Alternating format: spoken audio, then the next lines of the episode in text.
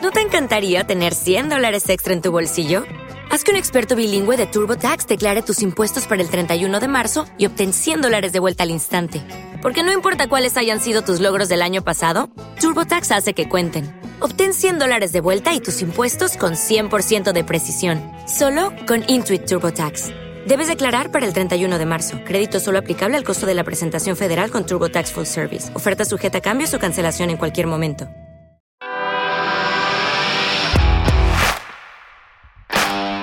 Bienvenido a Esto también es política, el podcast que habla tu mismo idioma, con Mario Girón y Miguel Rodríguez.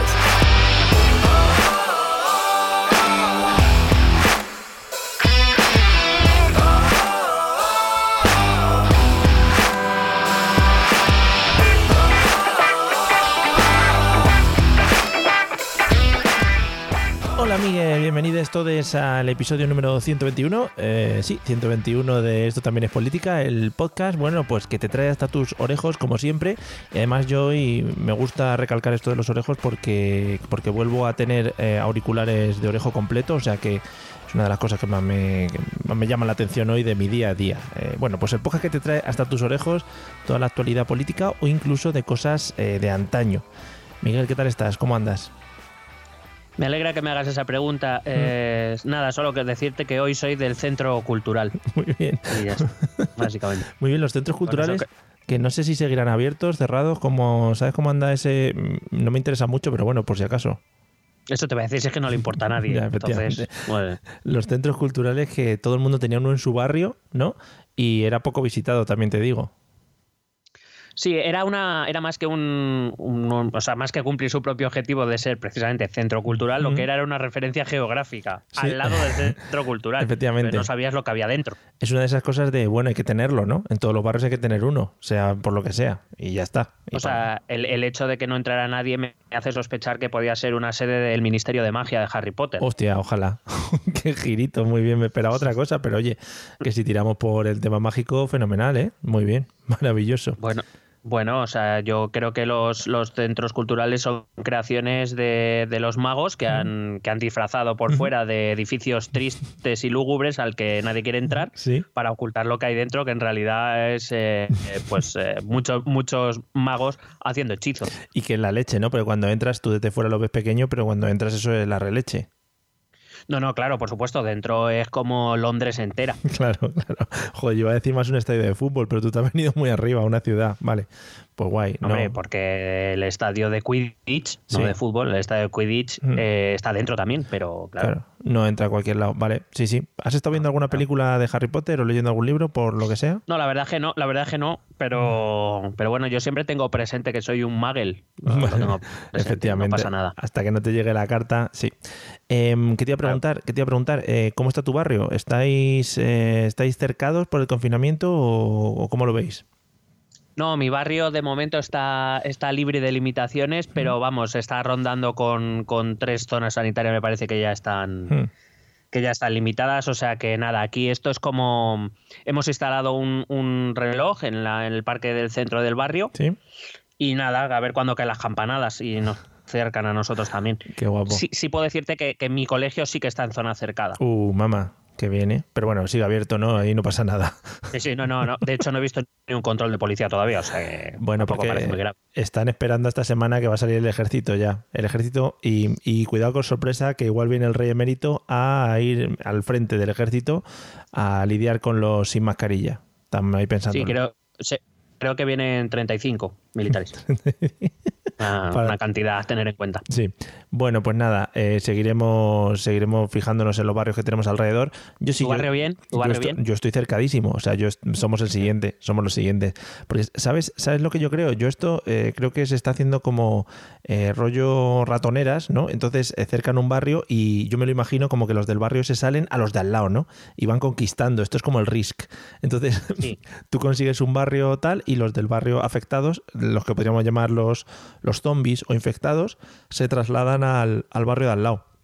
Y así Es, van. es ¿eh? una mezcla, es una mezcla de, eh, de Risk ¿Mm? con, pues yo qué sé, con The Walking Dead Por ejemplo. y Monopoly un poco también. Sí, sí, sí, sí, porque claro, aquí entran barrios ricos, barrios Hay que, pobres. conse- hay que conseguir barrios, claro. Claro. Claro, es así. Entonces, bueno, Y te pues cobran más caro el alquiler. Bueno, eso, eso vamos, eso está clarísimo. Y más o menos así, así vivo yo mi vida también. O sea que no, sin ningún problema. Eh, para adelante con ello.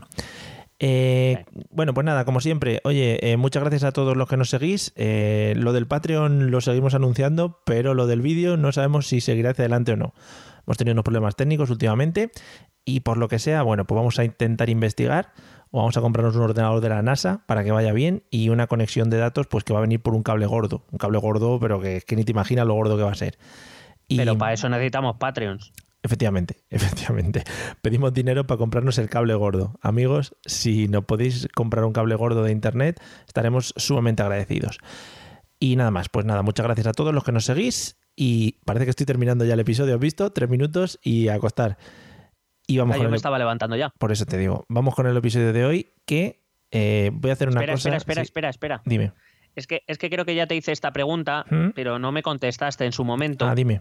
Y, y quiero que me contestes. Sí. Que, que tú qué eres, si virus o vacuna.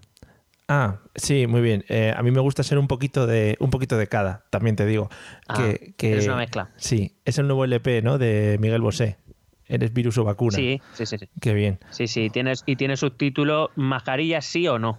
Joder, yo mascarilla a Porque tope. A veces sí y a veces no. entonces. Yo como los, como los preservativos me pongo dos mascarillas, por si acaso, eh, para que sea un poquito más, más seguro. Que siempre, eso siempre te lo han dicho, oye, si te duele la cabeza, tómate dos o tres analgésicos, que siempre viene mucho mejor que uno solo, ¿no? Al final la cantidad... Hombre, también, también te digo que tienes un hijo, o sea que, Sí, ya, sí, es verdad. que te pusiste, te, te lo pusiste mal. Ya, ya, es que se me lo puse al revés y, y entonces se bloquean. Es como el negativo, ¿sabes?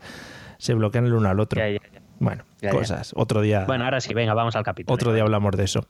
Bueno, es un episodio que no nos ha pedido casi nadie y hemos decidido nosotros lanzarlo por nuestra cuenta y riesgo y no sabemos tampoco si tendrá mucho éxito y bueno, pues por ello estamos un poquito nerviosos de cara al estreno de este episodio que también hay que decir que está costando un poquito más de lo normal. Que no vamos a entrar un poquito en detalle, pero está costando.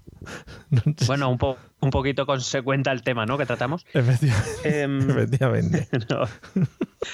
Que efectivamente no. na- vamos, yo tengo una incertidumbre. O sea, en realidad este episodio lo sacamos porque no nos gusta ser mainstream. Ya cuando Sí. pasamos al padre, no sé cómo se llamaba, al padre Daniel, no Joaquín, cómo se llamaba. Joaquín, cuidado. A padre Joaquín y a Jiménez Los Santos, estábamos entrando en un territorio oscuro del mainstream de volvernos gente como de referencia y nosotros no queremos eso. No. Así que vamos a sacar un episodio que aparentemente no debería importarle mucho a la gente. Digo aparentemente porque, nada, nos lo han dicho un par de veces, nada, La gente es muy pesada. personas así sueltas y ya está. Sí, cansinos.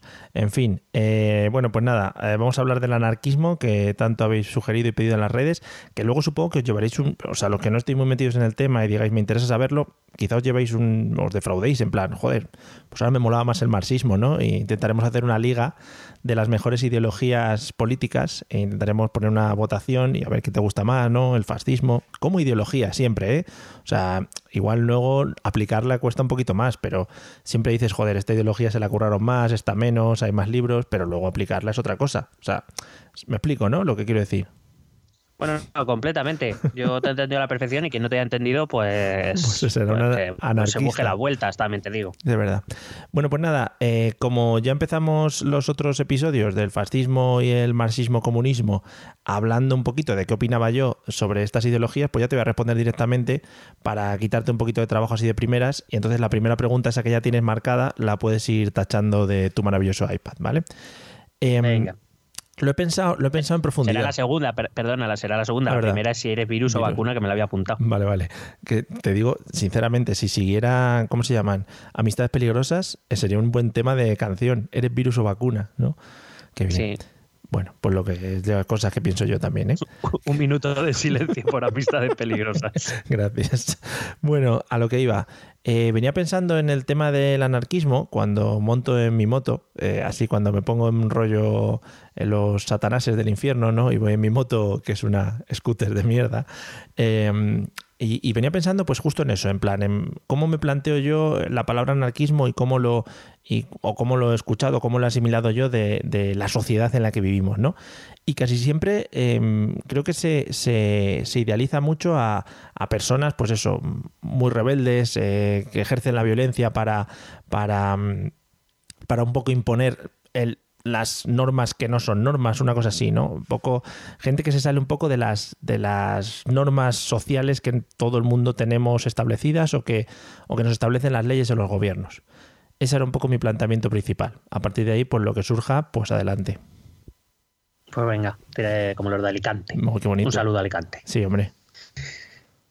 Bueno, eh, sí, va a empezar, va a empezar por ahí, lo eh, referido más al término anarquismo, porque es verdad que, siempre o, normalmente cuando sale el tema, que sale en múltiples conversaciones de tu día a día, probablemente, eh, se ha entendido el término anarquía como ausencia de gobierno. Mm. Y si bien es cierto que ese es su significado etimológico, es decir, el, significado de la palabra anarquía, que viene del griego, significa ausencia de gobierno, hay que, eh, sí que, habría que hacer una, aclaración previa. Tradicionalmente, ausencia de gobierno o anarquismo se ha entendido como, eh, como un mundo sin reglas, un mundo sin leyes o un mundo sin, sin normas o cánones establecidos, como bien decías.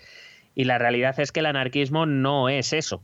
Em, cuando tú hablas con alguien y, aparece el término anarquía, pues eso se imagina un poco una sociedad en la que cada uno hace un poco lo que le da la gana mm. y, que, que, no hay pues eso, que no hay normas o que no hay leyes. Y eso no es correcto. A ese mundo sin normas eh, lo llamaríamos acracia mm. y no anarquía. Anarquía eh, em, sería la ausencia propia de un gobierno o de un Estado en forma jerárquica, es decir, una institución que estuviera por encima de la población, pero eso no significa que esa sociedad sin gobierno no se organice en torno a unas normas o leyes dadas por sí mismos para sí mismos mm. eh, y, que por tanto lo que propone es una forma, una, una organización alternativa a la que conocemos, eh, donde se establecerían unas reglas pero de manera completamente diferente. Actualmente se concibe, o el anarquismo concibe el sistema liberal, que es el, que tenemos y el con el que al que empezó a criticar desde el siglo XIX, que es cuando nace esta ideología, eh, como una, un sistema jerárquico donde hay un gobierno que impone unas reglas al resto de la sociedad, por hmm. muy representantes suyos que sean. Eh, y, lo único que hace el anarquismo es establecer una manera diferente de establecer las reglas y de organizar la sociedad. No significa puedo hacer lo que me salga de los huevos que no me va a pasar nada. Eso no, no es anarquismo. Claro, supongo, no sé si el nombre, hablarás luego de ello, no sé si el nombre ya lo empezaron a acuñar desde los primeros inicios de, o los primeros pensadores que ya empezaron a hablar de esta ideología, o ha sido luego algo que se ha cogido a posteriori y quizá también el nombre puede llevar a, a confusión en algunas personas o, o no, no debería ser de esa manera? No, bueno, eh, supongo que como tantas palabras, pues eh, se les establece un uso social que todos más o menos aceptamos y que sabemos que no siempre se ajusta a la, a la realidad, eh, vamos a llamarla ideológica, ¿no? Hmm. El anarquismo no es lo que normalmente se cree que es. Pero bueno, hemos aceptado que un anarquista, pues eso, es una persona que no quiere normas, que no quiere gobiernos y que quiere eh, ir a su bola sin necesidad de que nadie le tenga lo que le tenga que decir lo que puede o no puede hacer. Y no es exactamente eso como te vengo diciendo. Y efectivamente los primeros donde podemos buscar las raíces del anarquismo eh, evitaron utilizar la palabra anarquista porque ya se utilizaba de manera peyorativa. Un anarquista era alguien eh, que aborrecía el, orden social, el orden eh, legal, el orden jurídico, al fin y al cabo. Estamos hablando del siglo XVIII principalmente. Lo que pasa es que, claro, el mundo del siglo XVIII era diferente. Es decir, sí que se entendía, por, ya desde entonces, me refiero, en el siglo XVIII se estableció que un anarquista era alguien que Em, que quería el caos y que quería lo que en ciencia política se llama anomia, es decir, eh, si tú no quieres un gobierno, tú lo que quieres es un sistema eh, que no tenga normas, en la, en la, cual el ser humano es incapaz de convivir eh, pacíficamente con otros seres humanos y por tanto eh, de, no poder organizar la sociedad. Es decir, lo que buscas es precisamente eso, la no organización de la sociedad de ninguna manera. Eso es lo que ya se, se decía de los, del término anarquista y los primeros ideólogos, digamos, de donde beben o donde beberán los grandes ideólogos del siglo XIX, que son los que establecen el anarquismo como ideología, evitaron llamarse a sí mismos anarquistas precisamente porque ya se miraba como algo sospechoso. Que tú no quieras gobierno es algo sospechoso. Claro. Eh, supongo que lo hemos hablado ya en otras ocasiones, pero el, el que en el siglo XVIII, siglo XIX empezaran a surgir estas ideologías es porque en siglos anteriores no había ganas de ponerse a pensar, ¿no?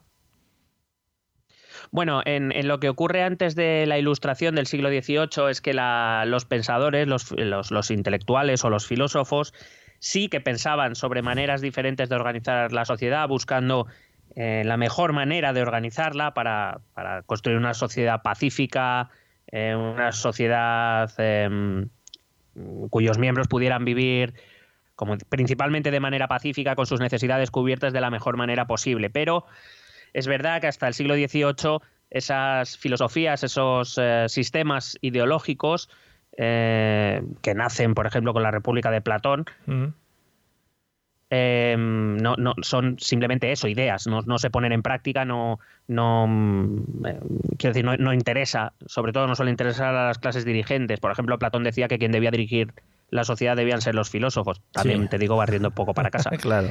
Pero claro, las, los, los, dirigentes de la antigua Grecia, eh, la clase ¿No te encantaría tener 100 dólares extra en tu bolsillo? Haz que un experto bilingüe de TurboTax declare tus impuestos para el 31 de marzo y obtén 100 dólares de vuelta al instante. Porque no importa cuáles hayan sido tus logros del año pasado, TurboTax hace que cuenten. Obtén 100 dólares de vuelta y tus impuestos con 100% de precisión, solo con Intuit TurboTax. Debes declarar para el 31 de marzo. Crédito solo aplicable al costo de la presentación federal con TurboTax Full Service. Oferta sujeta a cambios o cancelación en cualquier momento. Dale más potencia a tu primavera con The Home Depot. Obtén una potencia similar a la de la gasolina para podar, recortar y soplar con el sistema OnePlus de 18 voltios de Ryobi desde solo 89 dólares. Potencia para podar un tercio de un acre con una carga. Potencia para recortar el césped que dura hasta dos horas. Y fuerza de soplado de 110 millas por hora. Todo con una batería intercambiable. Llévate el sistema inalámbrico OnePlus de 18 voltios de Ryobi. Solo en The Home Depot. Haces más. Logras más. Eh, em, la élite de, las polis griegas pues decía que Tururú que te vi, que, ellos tenían el poder y que no y que no era que no era plan de ponerse a pensar demasiado. Entonces era casi visto como algo, sí, muy de intelectuales, muy muy etéreo, muy, muy filosófico, pero poco práctico, al fin y al cabo. Guay. Guay me mola mucho. El siglo XVIII me Perdona, me mola mucho que, las, eh, las élites de las, de las poligriegas eh, acuñaran el término tururú que te vi, que me parece que ha llegado hasta nuestros días y, bueno, es algo que nos queda también de ellos, ¿no? Sí, sí, sí, nos llegó por fuentes romanas también. qué bien. Tururú que te vi. qué bien, eso. qué bien, qué bien. Pues nada, te dejo, te dejo.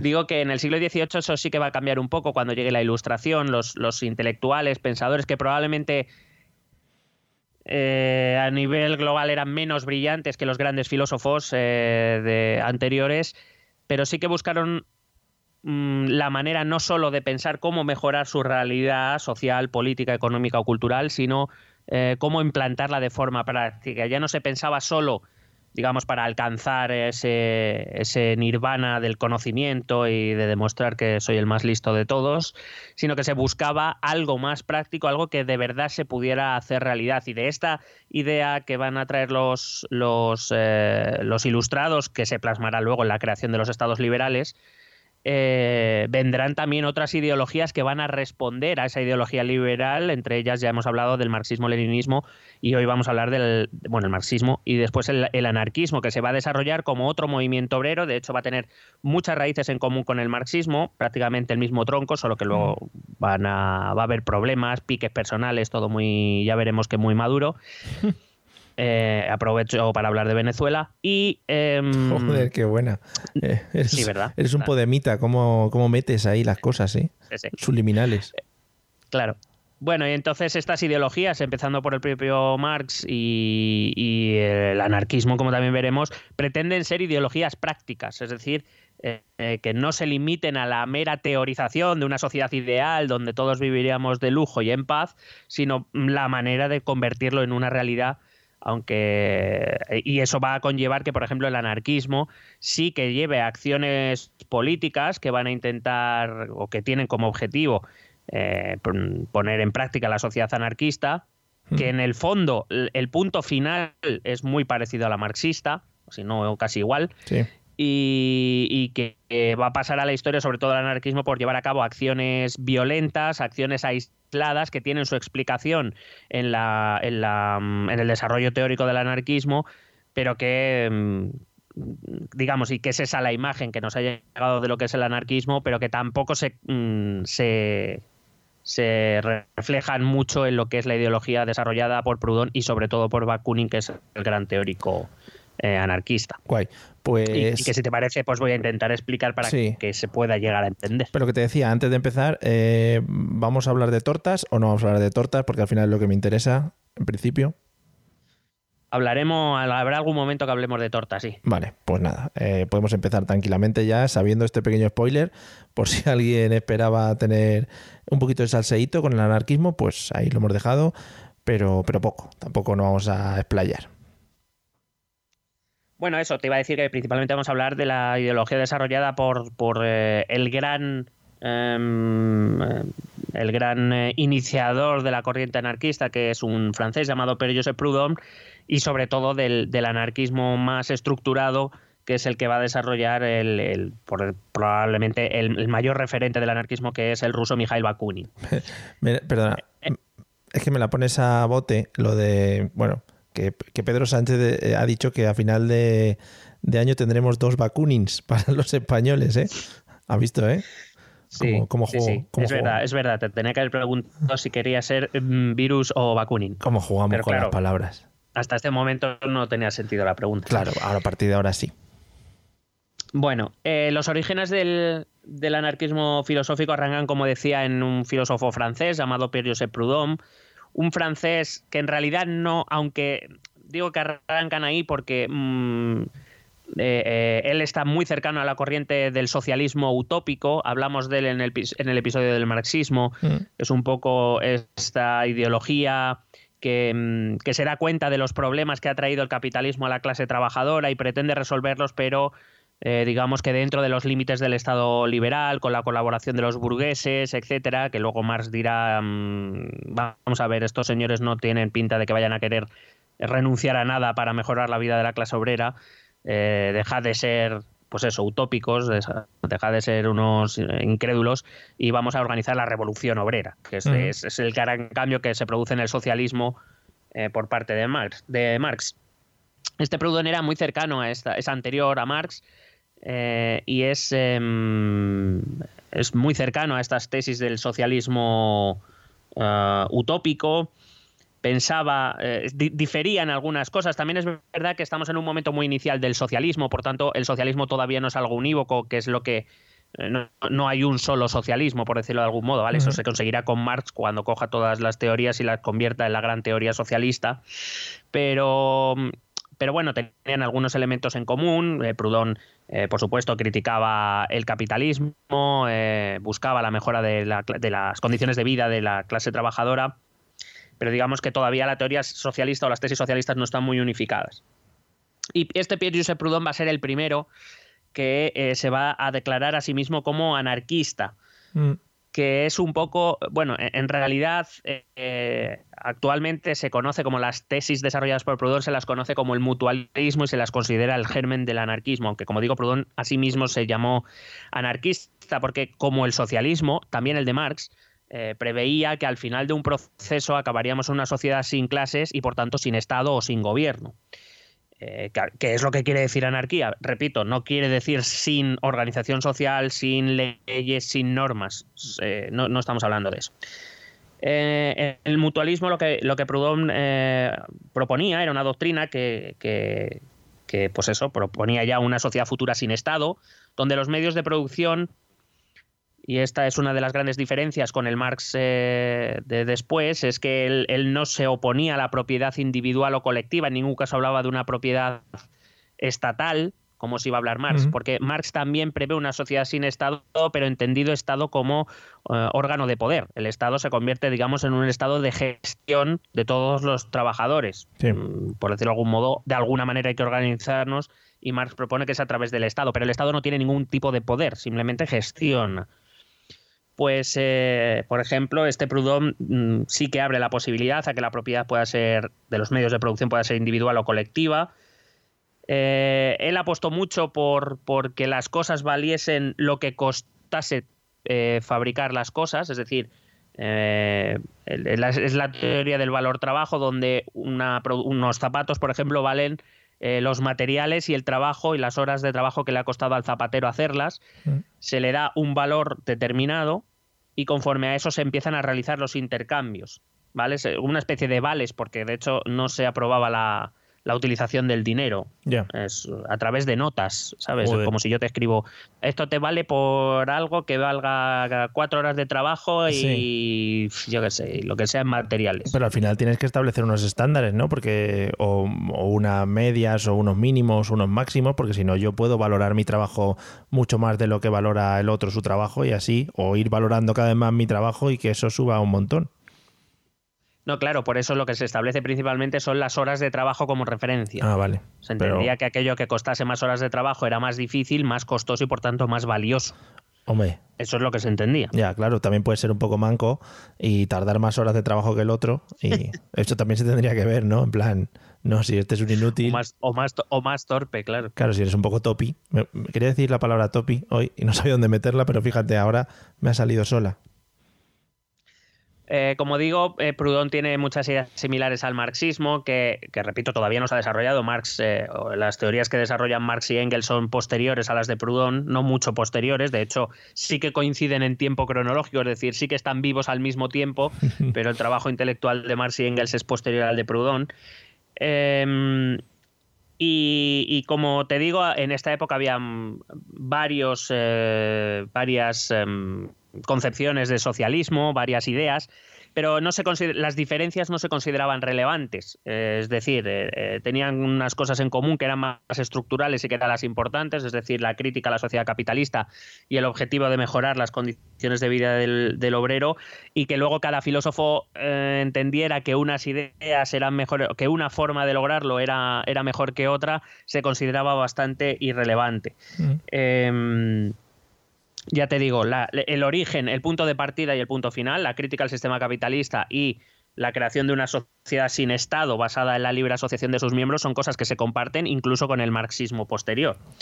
Oye, una, perdona, perdona, una pregunta. Eh, te corto ahí que estás embalado.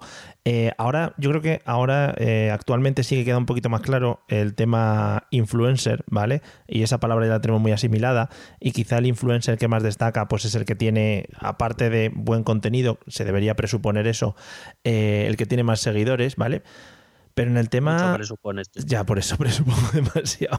En el tema de. Mm, o es lo que me gustaría a mí, por lo menos. En el tema ah. filósofos o influencers filósofos de la época, em, ¿cómo podías destacar? ¿Por el que más estudiaba, el que más trabajaba las cosas? Porque al final, eh, si Marx. Eh, pudo imponer su teoría frente a las otras, o el señor Proudhon este destacó más que otros filósofos, que supongo que habría alguna, eh, alguna razón tiene que haber, ¿no? Porque eras muy, eh, eso, porque tenías mucho, eras un tío que destacabas mucho en la sociedad o cosas de ese estilo. Bueno, em, en el caso de las filosofías más prácticas, que son estas que te digo a partir de la ilustración, mm. Eh, depende del sector al que van dirigidas. Por ejemplo, las, las filosofías ilustradas, como las de Rousseau, las de Voltaire o las de Montesquieu, tuvieron una gran acogida en la, entre la clase burguesa porque era una filosofía que les beneficiaba y que desde luego les ayudó a impulsar las revoluciones de finales del 19 del 18 y después todas las del 19 donde se implanta el Estado liberal, un Estado liberal que lo que hace es romper una hegemonía Mm, política de, de, una clase llamada nobleza principalmente. Eh, donde los burgueses, pese a estar forrados de pasta durante los últimos dos o tres siglos, han forrado de pasta gracias al comercio, pero que viven en una sociedad que no les permite acceder al poder, resulta que estas filosofías empiezan a decir que todos los hombres somos iguales, y si todos los hombres somos iguales, no hay razón para que un burgués no pueda acceder al poder. Con lo cual, eh, digamos que entonces tiene una gran acogida y, dentro de los círculos burgueses empieza a convertir en, pues eso, en una, en una moda, en, una, en unos influencers, ¿no? En el caso de las, eh, de las organizaciones obreras o de los movimientos obreros, tiene mucho que ver, eh, depende del filósofo. Vamos a ver Por ejemplo, Bakunin tiene un gran encanto personal, es muy inteligente. ¿eh? Todos, vamos a ver, vamos a partir de la base de que los filósofos generalmente son inteligentes. Sí, que, tu pinta. te- que tus teorías triunfen o no depende de si eh, te mueves o tus ideas se mueven en los círculos adecuados. En el caso de, de Proudhon y de los socialistas utópicos, desde luego que empezaron a, a hacerse un hueco entre eh, la élite de la clase obrera, si es que existe tal cosa. Evidentemente hay que tener en cuenta que el 80, eh, 80 y pico por ciento de la población no sabía ni leer ni escribir, o sea que tam- eh, a partir de discursos o de mítines, los primeros mítines o de reuniones de los eh, grupos de trabajadores y demás, porque paralelo a este desarrollo filosófico se empiezan a desarrollar Claro. cosas más prácticas como por ejemplo los sindicatos, no me voy a meter en más jardines, pero digamos que empieza a haber organizaciones obreras que empiezan a trasladar a los obreros estas ideas, evidentemente de forma muy simplificada para que los puedan entender. Hay que repetir que los programas de educación pública no empiezan a aparecer hasta mediados del siglo XIX y muy poquito a poco se van abriendo paso en los, en los países de Europa Occidental. En el caso de Proudhon y los socialistas utópicos, sus teorías empezaron a hacer un poco gracia porque eran las primeras que empe- empezaban a pensar en la clase trabajadora, cosa que no era habitual Sí. Pero es verdad que tampoco tuvieron un gran éxito entre la clase trabajadora hasta que no llega Marx y junto a Engels publica el Manifiesto Comunista, que precisamente creo que lo dijimos en el programa respectivo, es un manifiesto escrito de una forma mucho más simple que los grandes tratados filosóficos eh, del propio Proudhon o de los que también hizo Marx, quiero decir, Marx escribió de todo, pero ese manifiesto comunista estaba destinado a, con un lenguaje sencillo, y, y accesible a hacerle entender a la clase obrera por qué se tenía que unir en contra de los burgueses y de los patronos. Eh, entonces Marx era como la Dulceida, ¿no? De la época. La... No, Marx, no, no, no. Eh, Marx, eh, no, Marx yo le asemejaría a un tipo, a un Jaime Altozano de la política. ah, vale, vale. Es decir, un tío, un tío que controla mucho de su campo, de, que puede hablarte con tecnicismos y tú no enterarte de nada, pero que es capaz de traducirlo, aunque yo creo que tuvo más que ver Engels, pero bueno, vamos a dejarlo así, eh, que es capaz de traducirlo a un, a un lenguaje en el que yo veo un vídeo y, sé de- y, y entiendo de lo que me está hablando. Sí. A pesar de que alguna vez utiliza algún tecnicismo, no sé qué, yo sé. Me, me está explicando la música y consigo entender lo que me quiere decir, Ujú. a pesar de que detrás hay un lenguaje muy enrevesado, teorías eh, o estudios muy academicistas, en los que si, que si yo leyese no me enteraría de nada. Vendría a ser un poco eso. Vale, pues nada, guay, ya podemos marcar en, en nuestra libreta de cosas eh, sin, sin sentido que ya hemos nombrado a Dulceida y a Jaime Altozano en un podcast de política, que bueno, siempre está bien meterlos por ahí. Bueno, si quieres nombramos a la que dijo que el agua deshidrataba, que no sé quién es. La no sé qué Meyer se llama. sí, la que, claro, joder, si lo hemos comentado muchas veces, si en el agua no pone que hidrata, eso es que no hidrata. Eso es No, vamos. está claro, está claro. Bueno, en fin. ¿De dónde vendrá la palabra hidrata? No lo sé. Bueno. De agua está claro que no. Es que tú eres un etimologías, de verdad. Es que todo lo vas si, no, si, no, si no diríamos que aguata. Aguanta, claro, hostia, qué, qué des- desaguatado estoy, por ejemplo, ¿no? Cuando has corrido mucho o lo que sea. Ay, Bueno, volviendo a Proudhon, eso, eh, Proudhon decía que, eh, que la anarquía precisamente va a ser el que va a establecer la gran base que nadie- a la que nadie hizo caso. Quiero decir, nadie actualmente que, que, se, que, que tenga una idea de lo que es anarquismo le hace caso, que es que una cosa es la ausencia de amo o ausencia de poder o ausencia de soberano y otra cosa es que no existan reglas en la sociedad, que son cosas diferentes. Eh, y entonces él escribió una cosa para representar lo que significaban los gobiernos. Y es un pelín larga, pero me gustaría leértela porque Sí. me parece que expresa muy bien todo lo que para los anarquistas representa cualquier institución. Digo cualquiera porque no solo se va a centrar en el gobierno. Vamos a ver que, por ejemplo, con, con Bakunin se va a centrar también en el poder económico, en el poder político y en el poder religioso al cual, por cierto, le va a tener bastante tirria. Y entonces es un poco lo que representan las instituciones de gobierno eh, para el ciudadano, lo que no significa que deba haber ausencia de reglas, que es, eh, lo voy a repetir mucho, ¿vale? sí, pero, vale, vale, pero es para que quede claro. Para que no Entonces, se el texto de flipe. Proudhon dice, Dime. ser gobernado es ser vigilado, inspeccionado, espiado, dirigido, impulsado por la ley, numerado, regulado, inscrito, adoctrinado, predicado, controlado, supervisado, estimado, valorado, censurado, comandado por criaturas que no tienen ni el derecho, ni la sabiduría, ni la virtud para hacerlo. Ser gobernado es estar en cada operación, en cada transacción anotada, registrada, contada, grabada, sellada, medida, numerada, tasada, licenciada, autorizada, amonestada, prevenida, prohibida, reformada, corregida o sancionada. Es, bajo pretexto de utilidad pública y en nombre del interés general, ser puesto bajo contribución, entrenado, arruinado, explotado, monopolizado, extorsionado, exprimido, engañado, robado. Luego, a la menor resistencia, a la primera palabra de denuncia para ser reprimido, multado, vilipendiado, acosado, perseguido, maltratado, apaleado, desarmado, atado, estrangulado, encarcelado, juzgado, condenado, fusilado, deportado, sacrificado, vendido, traicionado y para coronar a todos, burlado, ridiculizado, ultrajado y deshonrado. Eso es el gobierno, esa es su justicia, esa es su moralidad todo eso a la misma persona o a personas diferentes o te puede tocar varias cosas. Todo eso a todas las personas. Joder, madre mía. Que te iba a decir, me gusta mucho, aparte del uso del adjetivo que tiene y del diccionario que se compró y le quiso sacar partido, eh, me gusta mucho que nombre, como decía, eh, gobernado por criaturas, ¿no? en el primer párrafo. Ser gobernado, sí, espera. Eh, mm, mm, mm. A ver, a ver, sí que me he perdido, me he perdido. Ah, gobernado por criaturas que no tienen ni el derecho, ni la sabiduría, ni la virtud para hacerlo. Como mola, ¿no? Que te puede gobernar, por ejemplo, un gallifante, ¿no? ¿Quién sabe? O. Claro, Gollum, por ejemplo. Qué maravilla. Y te voy a preguntar una cosa. No sé si aquí ves un poquito eh, teorías conspiranoicas como las que se mueven tanto ahora, rollo el gobierno nos espía, nos numera, sabe qué es lo que hacemos. No sé si llevan por aquí un poquito las ideas de este señor. Bueno, un poco sí, claro. Hmm. Entendido como que el gobierno, eh, quizás sería el resumen, es el control exhaustivo y absoluto del poder sobre los ciudadanos. Hmm. Entiendo que es un poco sería el resumen no habría sido necesario utilizar todos los, los adjetivos posibles del diccionario, que me gustaría pensar, me hace mucha ilusión que fuera un diccionario box. Joder, ojalá, ¿eh? Ojalá, qué, gran, qué grande, ¿no? Antes de dedicarse a la política sacaban muy buenos diccionarios. Sacaban unos escritos a mano por Santiago y los ponía él ahí. Y, y Cierra España. Claro, qué bonito, joder. Bueno, hay que decir que eh, Proudhon, nunca confrontó sus ideas con, con Marx, sí lo hará Bakunin, sí que podrá mantener una relación primero muy buena y luego muy mala con Marx al respecto. Mm.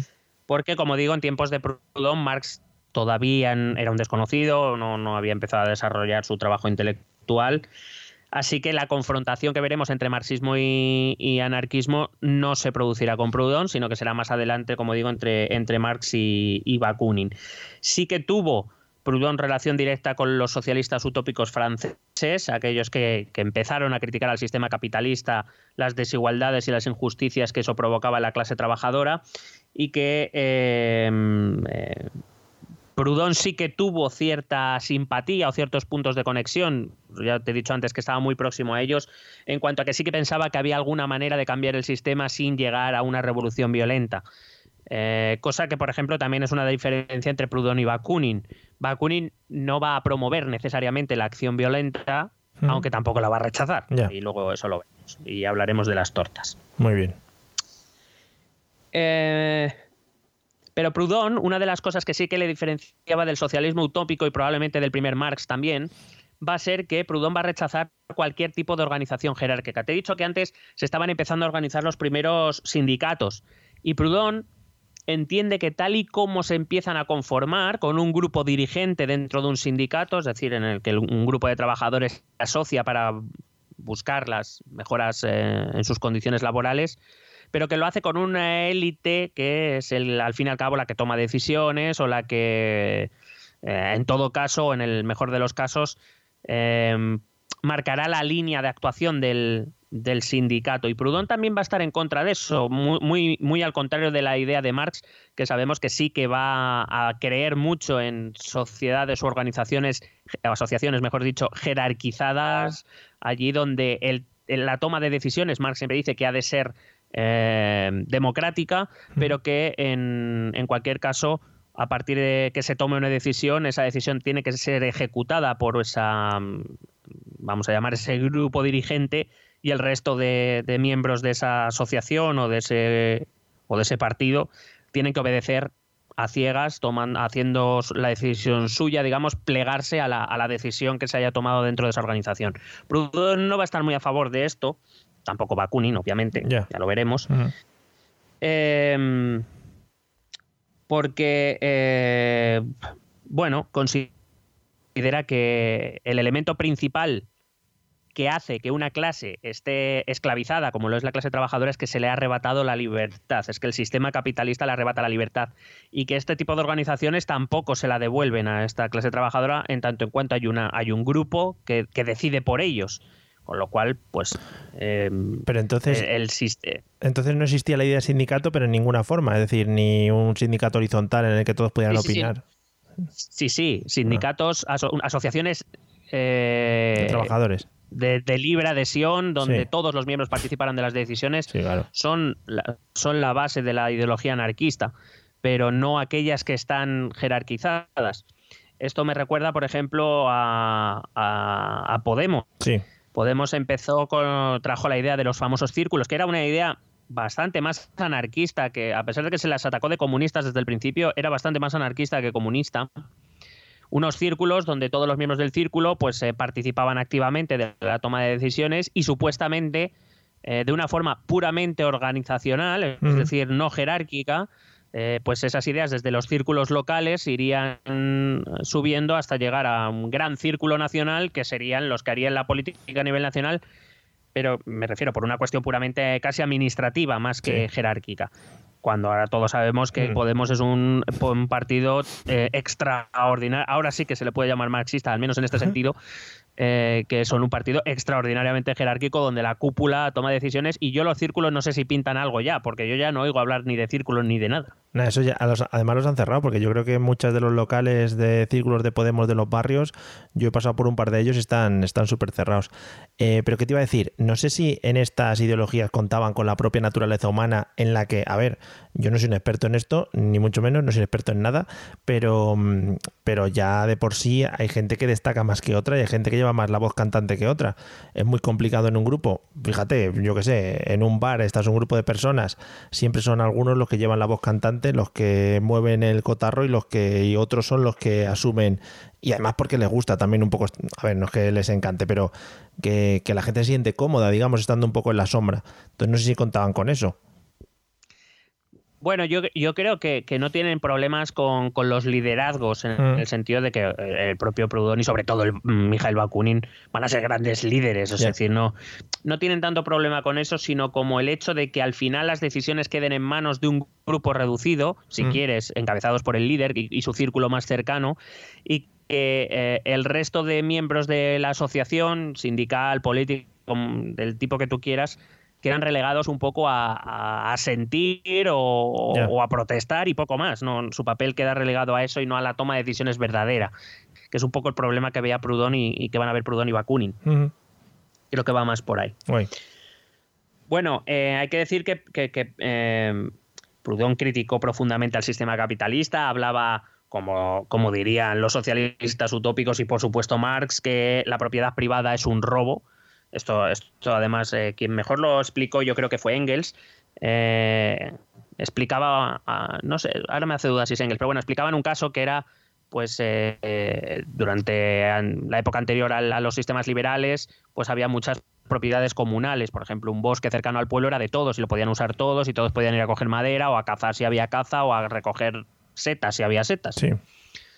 Ah, y de repente una mujer un día que acostumbraba allí a ir a recoger madera, pues un día la detuvieron porque ese bosque acababa de pasar a ser propiedad privada y ella sin saberlo pues estaba cometiendo un delito. Es decir, lo que se había hecho toda la vida pasaba a ser un delito porque alguien lo había convertido en su propiedad. Este es un poco el, resumen de lo que te explica o que intenta explicar por qué la propiedad privada es un robo. Mm. Em, bueno, pues eh, Proudhon lo calificó como tal, en eso concordaba mucho con el socialismo.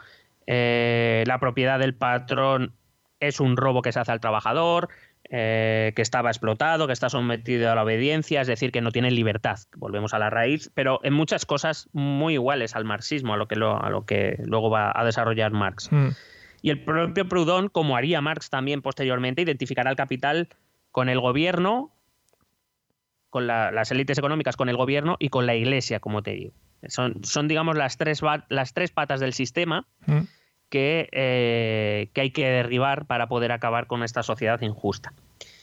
Eh, un resumen, no sé si es del propio Proudhon o donde lo leí, pero me, gustó mucho y se me quedó la cita, es que eh, vendría a decir, el capital te esclaviza, el gobierno te quita la libertad y la iglesia te adoctrina. Sí.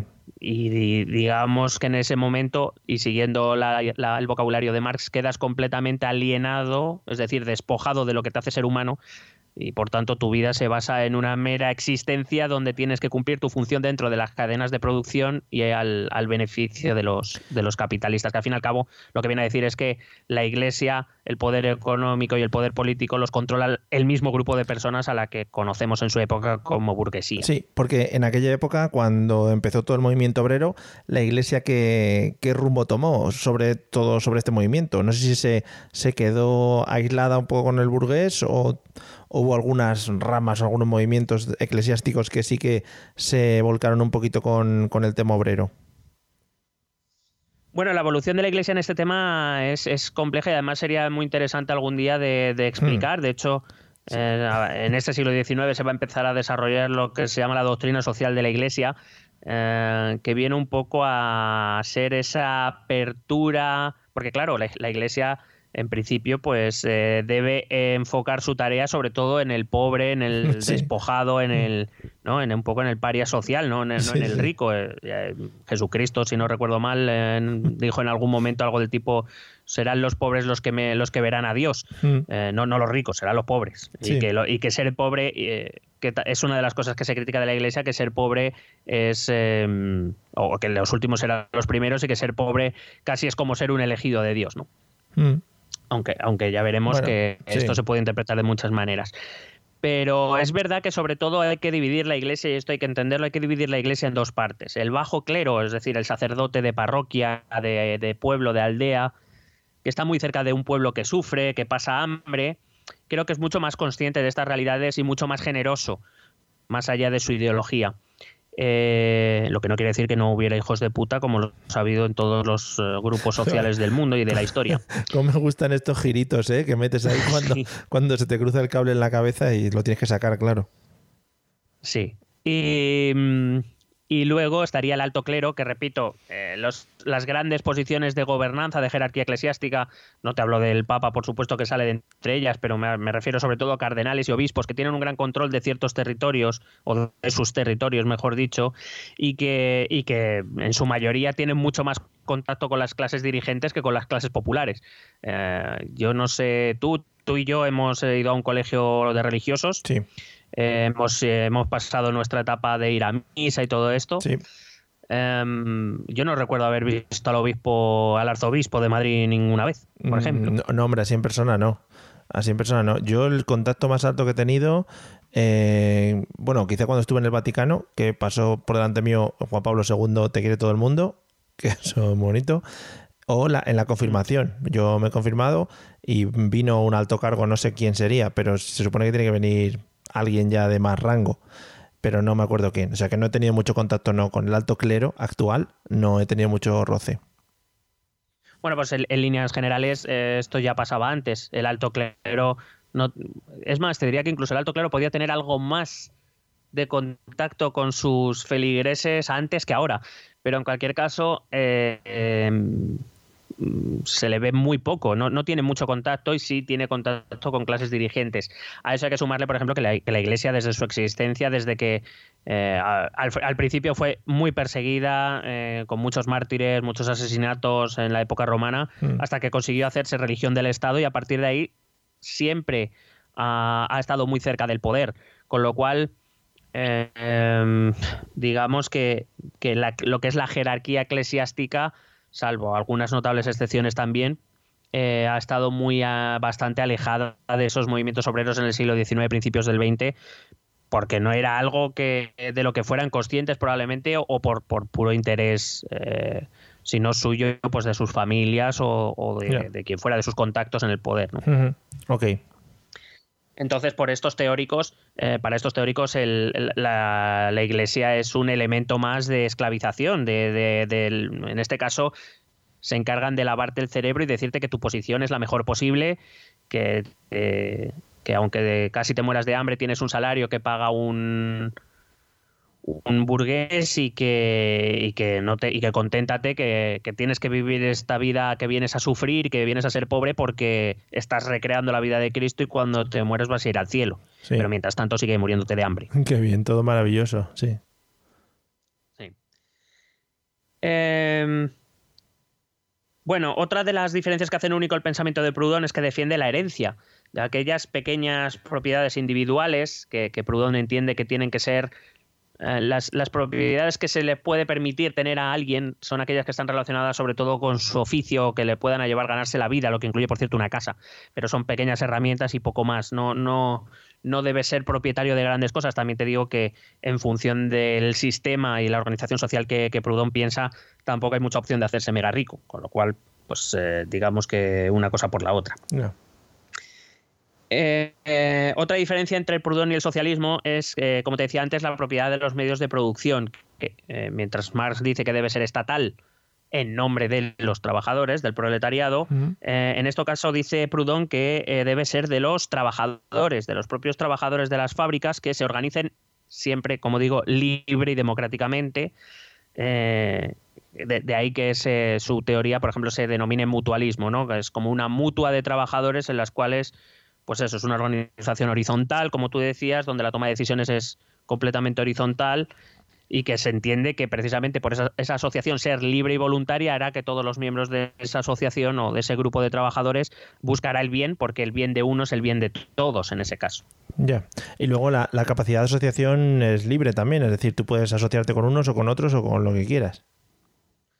Sí, claro, en principio tu libertad te permite quedarte si estás de acuerdo o irte si no. Mm ahí es donde podríamos establecer el, un gran interrogante a estas teorías, es si realmente la realidad material de la gente te puede permitir, pues no, pues yo dejo este, este sitio porque no estoy de acuerdo en cómo funcionan las cosas y voy a ver si me aceptan en otro y mientras tanto vivo del aire, porque otra cosa, repito, también tenemos que tener en cuenta, sobre todo que estamos en el siglo XIX, aunque hoy le pasaría a mucha gente también, eh, pero evidentemente ahí no había, no había eh, subsidios por desempleo o ayudas estatales. Ahí era la ley de la selva y si te echaban de un trabajo, pues, te, pues dejabas de ingresar lo que ingresaras y hasta que no encontraras otro, pues saber cómo podías sobrevivir, claro.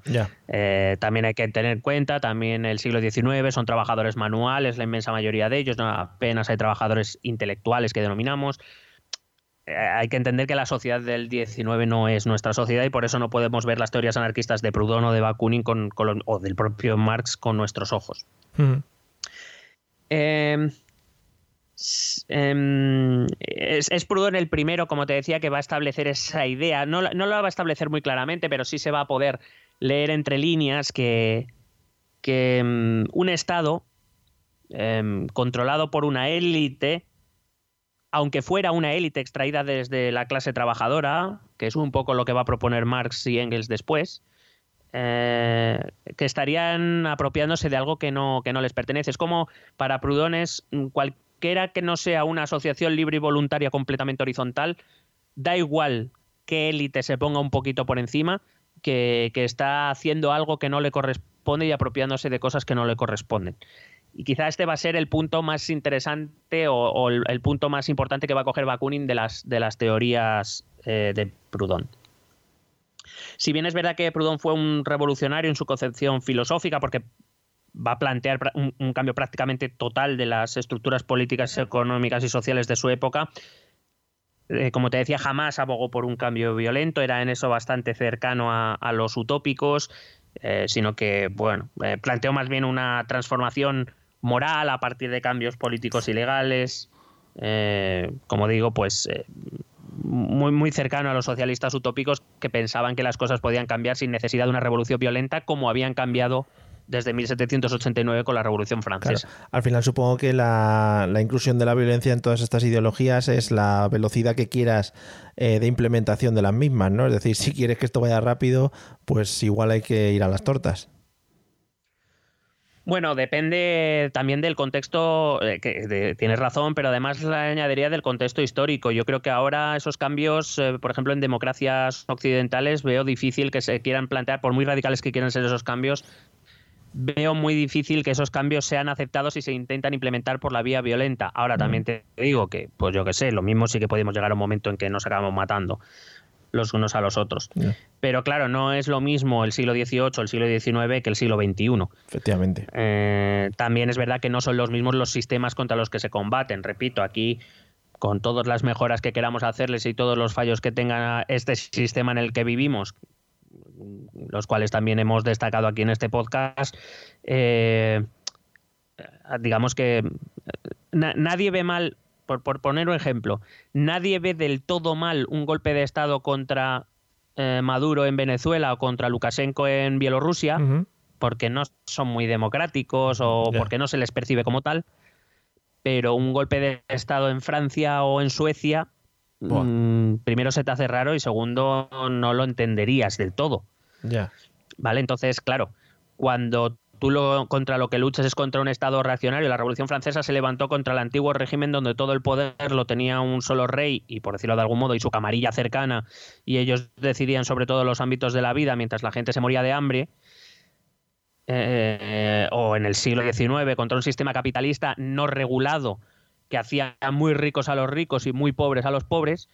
Eh, no es lo mismo que levantarse contra un sistema democrático que, repito, con todos los fallos que tiene, no sé si invita a hacer una revolución violenta para llevar a cabo cambios que se consideren importantes. Bueno, que al final nosotros, nosotros también disponemos de herramientas de acceso, digamos, un poquito más ágiles para, que, para producir esta serie de cambios. Sí, a ver, también tiene sus, sus cuestiones ideológicas. De hecho, probablemente alguien escuchando los programas anteriores sobre ideologías y, y, este propio, pues incluso reconocerá que algunas de esas cosas todavía existen hoy pero yo no sé si se atreverían a intentar cambiarlas de forma violenta. Ya. Yo no, lo sé. No. no lo sé. Ahora está mejor quedarse viendo Netflix en casa. Hombre, eso sí. Eh, si queremos conocer de todas formas el anarquismo más ortodoxo, si es que puede ser, eh, si es que existe tal, tal cosa, porque el anarquismo por su propia naturaleza eh, tiene muchas ramas y muchas eh, líneas sobre, a raíz sobre todo de, Bakunin, tenemos que venir a, esta figura, ¿no? la de Mikhail Bakunin, que fue el gran rival de Marx durante la primera internacional socialista. Eh, por tanto, fue, hubo un momento en que él era socialista hasta que decidió que el socialismo como tal, que era el marxismo, a él no le interesaba y decidió fundar una línea o decidió seguir llevar su propia línea y, fue, y es considerado a día de hoy como el fundador del anarquismo revolucionario, que es el más conocido. Eh, te, voy a, te traigo unas notas biográficas porque me parece muy interesante la vida para entender a Bakunin y para entender todo lo que va a pensar después. Genial. Y además, ¿por qué le, y qué es lo que le diferencia a Marx, que es no tanto cuestiones ideológicas, realmente las cuestiones ideológicas o filosóficas que, en las que difieren, a ver, son relevantes, pero no son demasiadas. Sin embargo, sí que les separa un abismo en cuanto a personalidad. Y, vamos y también en eso se explica un poco el origen de, o, el desarrollo, mejor dicho, del socialismo y el desarrollo del anarquismo. Bakunin se llamaba Mikhail Alexandrovich Bakunin. Precioso nombre. Eh, te traigo los nombres, te traigo los nombres porque sé que te, te gustan. Sí, me lo voy apuntando en una libreta de nombres que tengo aquí, nombres para mis próximos hijos. Eso es. Bueno, pues él nació en una familia noble rusa, lo cual ya es llamativo, ¿no? Eh, probablemente la, junto con el marxismo, la otra gran ideología en contra de los de las sociedades, bueno, y el liberalismo, contra la sociedad de los privilegios, donde los nobles vivían con ellos, no pagaban impuestos y vivían de sus rentas. Eh, pues él nace en una de esas familias que en principio vive en un sistema que le favorece, eh, que no tiene que hacer prácticamente nada, que ya solo de las rentas, porque además su padre fue un diplomático de carrera, es decir, que tenía buenas rentas, y su madre venía de, de, varias familias nobles terratenientes rusas, es decir, que en principio no habría tenido ningún problema en su vida, él podría haber vivido, vamos, ningún problema, salvo que se hubiera producido la revolución rusa, entonces sí, se lo hubieran cargado. Pero, todavía quedaba un poco para eso. Me imagino las charlas de esa familia en plan, mira, ya nos ha salido el hijo libre pensador, ¿no? Aquí pensando sus mierdas y sus cosas de revoluciones la oveja negra capitalista. con lo a gusto que puedes estar ahí, hijo, rascándote el testículo izquierdo, tienes que estar ahí pensando cosas, madre mía. Bueno, como parte de su formación, como ocurría a todos los nobles en la Rusia zarista, eh, fue enviado al ejército durante un tiempo, porque la formación de la familia noble también eh, adquiría, además de la formación intelectual, requería una formación militar. Sirvió en una brigada de artillería, pero en los testimonios o los, relatos que cuentan eh, de la vida de Bakunin nos dicen que a él no le gustaba nada lo del ejército, que casi siempre se le veía leyendo, cosa que bueno, entre los nobles tampoco era muy normal. Quiero decir, si no, si no era necesario, pues para qué van a leer más de la cuenta, que se lo cuenten. Esto es como cuéntame la película. Claro, claro, pues Hasta que no salga el cuentacuentos que me lo traduzca, ¿no? Pero, no sé, eh, cine tampoco habría excesivo, claro, por lo que fuera. No, por, porque no estaba inventado. Por la invención, claro.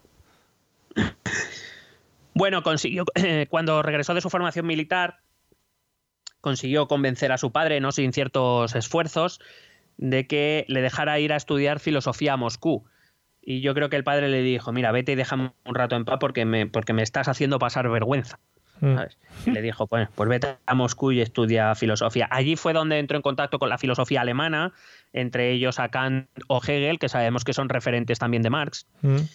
Y de hecho fue él el, primero que tradujo al ruso algunas de las obras de Hegel, eh, hay que recordar que Hegel era una de las tres grandes influencias que va a tener Marx. Aquí hacemos un poco de metapodcasting. Pueden ir al podcast del comunismo a repasar cosas. Sí, podéis clicar en cualquier sitio donde lo estéis usando o, escuchando que no va a funcionar. O sea, clicáis donde queráis que no va a funcionar, lo buscáis.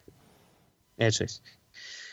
Y allí en Moscú va a ser donde va a entrar en contacto con los primeros círculos socialistas. los primeros movimientos obreros en, Rusia, en Rusia, si te acuerdas, te decía que cuando hablábamos del marxismo, que la, la escasa industrialización que va a haber en Rusia en este siglo XIX va a como eh, enfocarse mucho en cuatro zonas, de las cuales una obviamente era Moscú, aunque no la más importante, que era San Petersburgo. Pero allí en Moscú va a entrar por primera vez en contacto con los primeros círculos socialistas, todavía muy cercanos al socialismo utópico. Y eh, así es como va a leer por primera vez a Proudhon, que, como digo, se va a convertir en uno de sus referentes. A partir de ahí decidió que él quería conocer eh, el país donde se desarrollaba tan magnífica filosofía y consiguió viajar a Alemania. Allí se unió al movimiento socialista y, al movimiento de los jóvenes hegelianos. Oh, es decir, unos jóvenes que se reunían y decían viva Hegel. claro, que muy bonito. ¿Es eso o un clan de Star Wars también, los hegelianos, ¿no? Que es un planeta en el que están todo el rato, pues eso, con estatuas de Hegel y ahí a tope con él. Sí, del sistema HOT. Joder, qué guay, ¿eh? Eso se le olvidó a, este, a Lucas, hacerlo. Mm. Bueno, hay que decir que también Marx fue un miembro de las juventudes hegelianas, no coincidieron, no se conocieron ahí, pero mm. también, era, también fue un joven hegeliano. Qué bonito. ¿Tenían uniforme, todos igual, rollo... desconozco un poco esta sociedad. voy a investigar y vamos a hacer un programa solo de los jóvenes hegelianos. Por favor, eh, si podéis eh, pedir tanto como se ha pedido el tema del anarquismo, eh, podemos llegar a hablar de los hegelianos. Bueno, fue allí en Alemania donde empezó a, entrar en contacto un poco con las primeras ideas socialistas revolucionarias, un poco las que van a conseguir tejer o, juntar Marx y Engels. Eh, allí es donde empieza a percibir que el cambio de las cosas no se va a conseguir por, métodos eh, políticos ni por métodos pacíficos, sino que parece necesaria una acción radical Cuidado que cuando hablo de algo de radical no significa necesariamente violenta, aunque normalmente sí que en esta época suelen ir juntas, pero no, no necesariamente. Claro. Pero bueno, estaba claro que los capitalistas, los burgueses, los patronos no iban a ceder su poder voluntariamente ni aceptarían reformas eh, pacíficas para mejorar las condiciones de la clase obrera a costa de reducir sus beneficios o reducir su poder mm, o su situación política y social. Cuando Bakunin empieza a escribir y publicar sus opiniones a favor de estas tesis de movimientos radicales para, desarticular el sistema. Eh, el régimen ruso, el régimen zarista, va a escribirle muy amablemente pidiéndole por favor que regresase al país, que tenían que comentarle un par de cositas. que se le había olvidado renovar el DNI, ¿no? Y que tenía que ir, que tenía cita. Claro. Ah, lo que pasa es que por lo que fuera, Bakunin decidió no volver. Vaya. Mm, por, las razones X. y lo que hizo fue iniciar el Mikhail Bakunin eh, Europe Tour eh, de eh, siglo XIX. Qué guay. Y decidió hacer una gira europea por varias ciudades y países europeos para conocer los diferentes las diferentes realidades que afrontaban los movimientos socialistas. Qué guay. El Bakunin Tour X palito X, ¿no? Qué bien. Qué bonito. Efectivamente. Para las camisetas y para el logo. Sí, sí, para el logo queda guay. Merchandising, a tope. Bueno, allí inició una, gira, como te digo, pasó por varias ciudades suizas, eh, estuvo en Bélgica, estudió, estuvo en Praga, estuvo y llegó finalmente a París, donde eh, comenzó a contactar con círculos comunistas más radicales, que es en esta época dejó de llamarse a sí mismo socialista para llamarse comunista. Fue allí en París donde conoció a Proudhon y donde conoció a Marx también. Eh, ya Marx sí que había empezado a, ya había empezado a desarrollar su labor intelectual y ya empezaba a ser un nombre conocido dentro de los círculos eh, socialistas. La verdad es que Bakunin se sintió muy impresionado por, por ambos y tejió relaciones personales con ambos muy buenas, eh, al principio por lo menos. Em, en ese mismo momento en que él llega a París, y visto que por lo que sea Bakunin no había vuelto a Rusia, el zar aprobó un decreto por el cual Bakunin fue despojado de todas sus, eh, eh, perdón, sus propiedades y privilegios. Es decir, eh, si él hubiese podido gozar de una vida tranquila y sin problemas, a partir de ese momento, a efectos prácticos, dejaba de ser noble. Y además, en ese mismo decreto no solo se le quitaban sus propiedades y privilegios, sino que se le condenaba a pena de exilio perpetua en ese rincón vacacional maravilloso que llamamos Siberia. Muy bonito, Siberia Door. Que de todas maneras te digo que, el esfuerzo del, gobierno ruso por centrarse en una persona en concreto, por quitarle todas sus bienes, posesiones y todas sus eh, cosas como noble, em, es porque Bakunin estaba llegando a, a, hacer cosas que, o a pensar cosas o a hablar de cosas que pudiesen, que podían perjudicar al gobierno ruso, ¿no? Bueno, eh, hay que entender que mientras en la Europa occidental se está imponiendo con más o menos velocidad, pero se está intentando imponer un régimen liberal más cercano a lo que tenemos hoy día que a lo que había anteriormente, conocido como antiguo régimen, que es ese mm. poder absoluto, eh, una, una, sociedad estamental donde los nobles y el alto clero tienen privilegios, donde la inmensa mayoría de la población eh, está desamparada, bastante tiene con llegar al día siguiente, excepto la burguesía, que tiene mucho dinero, pero no le dan el poder político, no le dejan acceder al poder político. En Rusia eh, no estamos todavía ni siquiera en ese momento de ni de industrialización ni de establecimiento del Estado liberal. Allí en Rusia sigue habiendo un régimen eh, autárquico, en el autocrático, perdón, en el sentido de un poder absoluto en manos del zar y de su círculo íntimo. Eh, digamos que a efectos prácticos el siglo XIX ruso o la segunda mitad del, del XIX ruso es como eh, principios del XVIII del resto de Europa. Estamos todavía en ese momento. Entonces, tener a alguien que viene de las familias nobles, que son las que supuestamente sostienen el, régimen, diciendo por ahí que hay que cambiar todo el sistema, y eso incluye quitar al zar del medio, ya. además de que está empezando a tener cierta influencia, como digo, en los círculos socialistas rusos, pues eh, digamos que Bakunin tiene que servir de ejemplo para que a ningún otro se le, se le pase por la cabeza siquiera eh, hacer algo parecido la respuesta de Bakunin va a ser que, de, bueno, y desde ese día Bakunin lo que va a querer va a ser acabar con el régimen zarista, eh, va a exigir la restauración de un régimen democrático y eh, digamos que va a empezar su, vida luchando por instaurar la revolución socialista de Marx y Engels en, Rusia. Con lo cual, digamos que se van a convertir en eh, enemigos. Enemigos, eso es. Lo que sí que es verdad también es que esto lo escribió desde París y eh, el gobierno francés le pidió muy amablemente a Bakunin que se fuera a tomar por culo, porque no quería problemas con Rusia. Estamos también, hay que entender el contexto sociohistórico donde, eh, o histórico-político, donde ahora mismo eh, se están produciendo revoluciones liberales, donde los estados eh, vamos a llamar, con gobiernos autoritarios, eh, se apoyan entre sí, se están configurando un poco los bloques que van a dominar la Europa contemporánea y desde luego Francia no quería ningún problema con Rusia porque, porque los rusos eran muchos y no querían problemas. ya, ya. Bueno. Eh, también es la época, el año 1848 es la época donde estallan varias revoluciones eh, liberales, en, allí donde, en las naciones donde, digamos, los sistemas liberales no estaban muy asentados o estaban en peligro o directamente no existían. Eh, una de ellas, por cierto, fue en París. Y eh, por primera vez estas revoluciones, que ya se habían dado en el 20 y en el 30, esta vez sí que van a tener un componente obrero bastante importante. Hay que decir que mm, el elemento ideológico obrero va a hacer que estas revoluciones sean probablemente las más importantes del siglo. Y es aquí cuando la relación entre Marx y, y, Bakunin se empieza a deteriorar, porque uno de los amigos de Bakunin está llevando a cabo una revolución muy militarizada en una parte de Alemania y la hace como el culo un poquito y Marx le critica y, y Bakunin se enfada. ¿Vale? O sea, es muy maduro todo, muy Sí. filosófico Sí, también. efectivamente, son discusiones pues de las altas esferas filosóficas, como todos podríamos esperar, de hacia dónde va el ser humano, de dónde viene, todo ese tipo de cosas, claro. De, has pegado a mi colega, ¿no? O has insultado a mi colega. Bien, te reviento. te mato, ¿eh?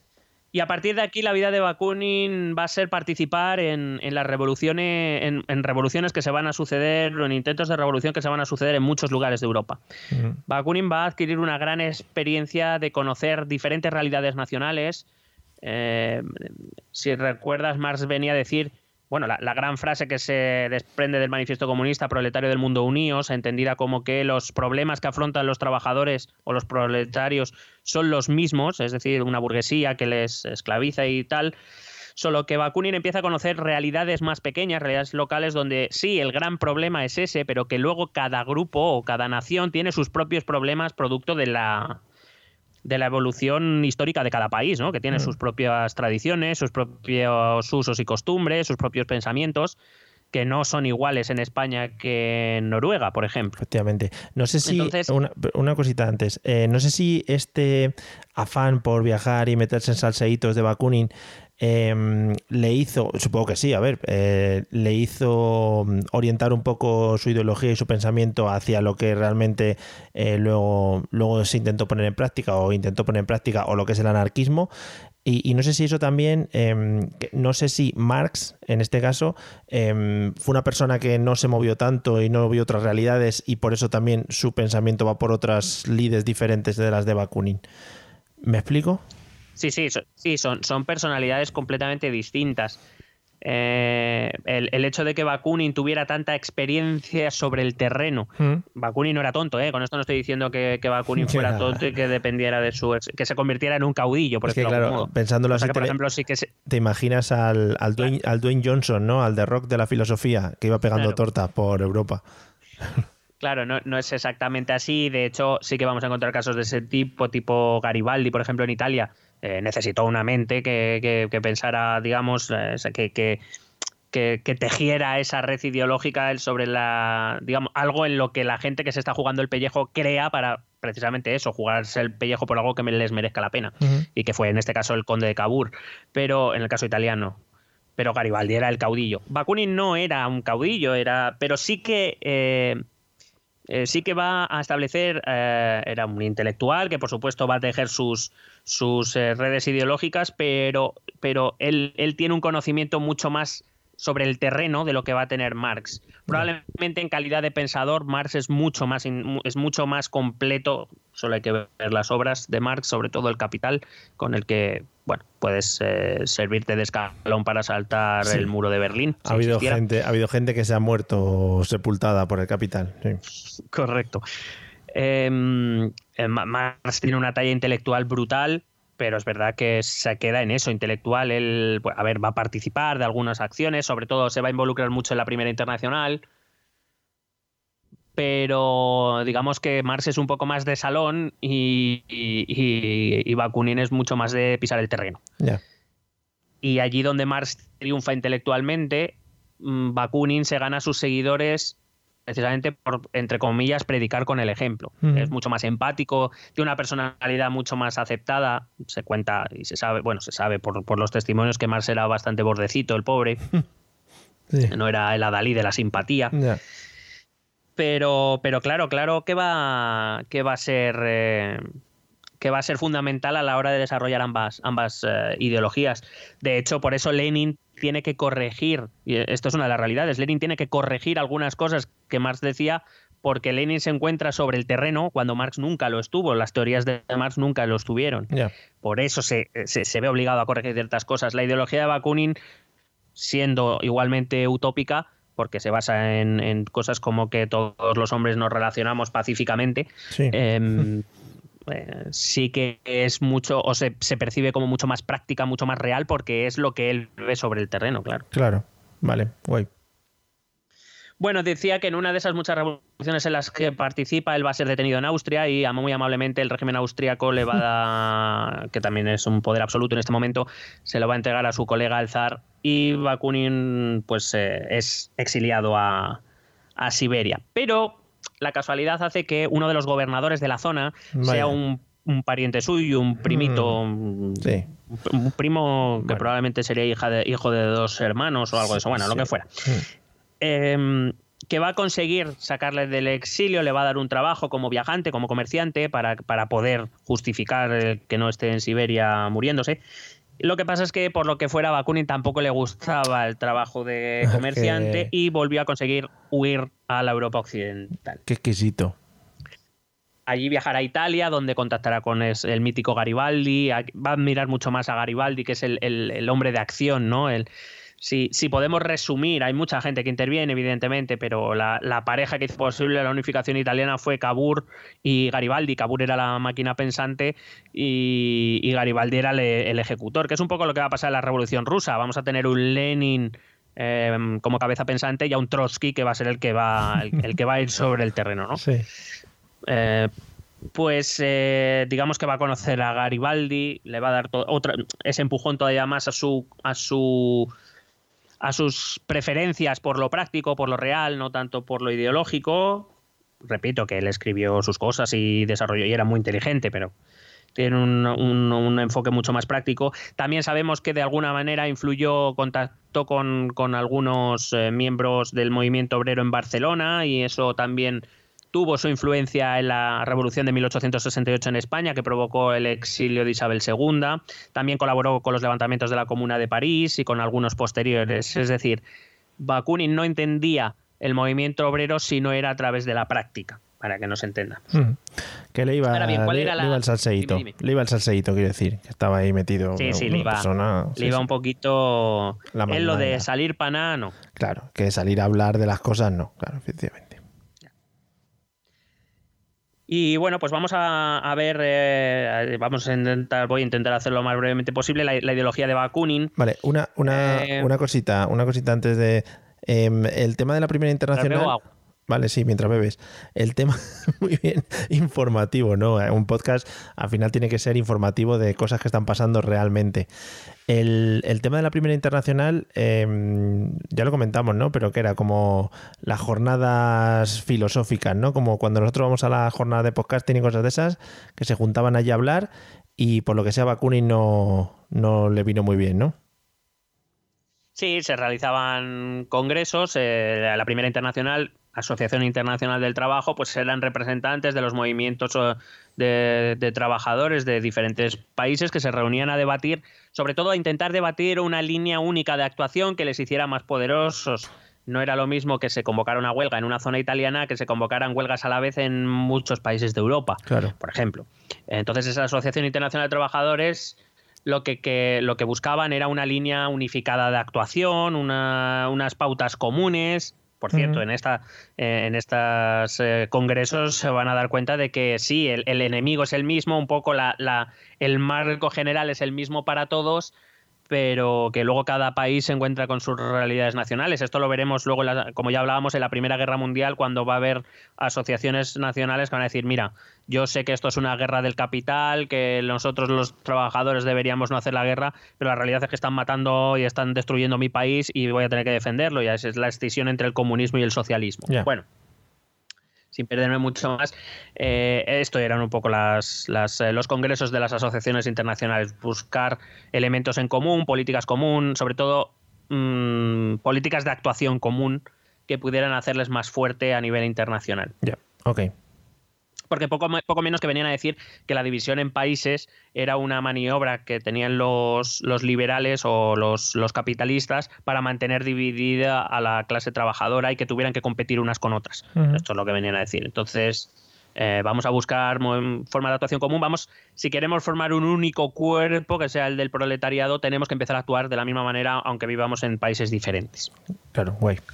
Y por lo que sea, hubo una idea, sobre todo, en la que Bakunin y Marx no coincidieron y ahí se lió para. Vaya, pobres. Bueno. Pero voy a eso ahora. Vale. Bueno, para empezar, Bakunin va a rechazar, igual que Proudhon, cualquier autoridad impuesta y parte de la base de que las relaciones entre los miembros de cualquier grupo humano, llámale sociedad, llámale comunidad, llámale como le quieras llamar, eh, esas relaciones tienen que ser aceptadas libremente y eso implica que todos los miembros de la comunidad tienen que ser capaces de pensar libremente, recogiendo una idea ilustrada. Muchas veces se ve a los movimientos obreros como muy alejados de la ilustración, de ese pensamiento ilustrado, que es verdad que dio origen al liberalismo político, al liberalismo económico, a los sistemas liberales, y un poco eh, que fue, es verdad que fue la clase burguesa quien recogió el ideario de la ilustración y fue el primero que lo, que lo intentó llevar a cabo.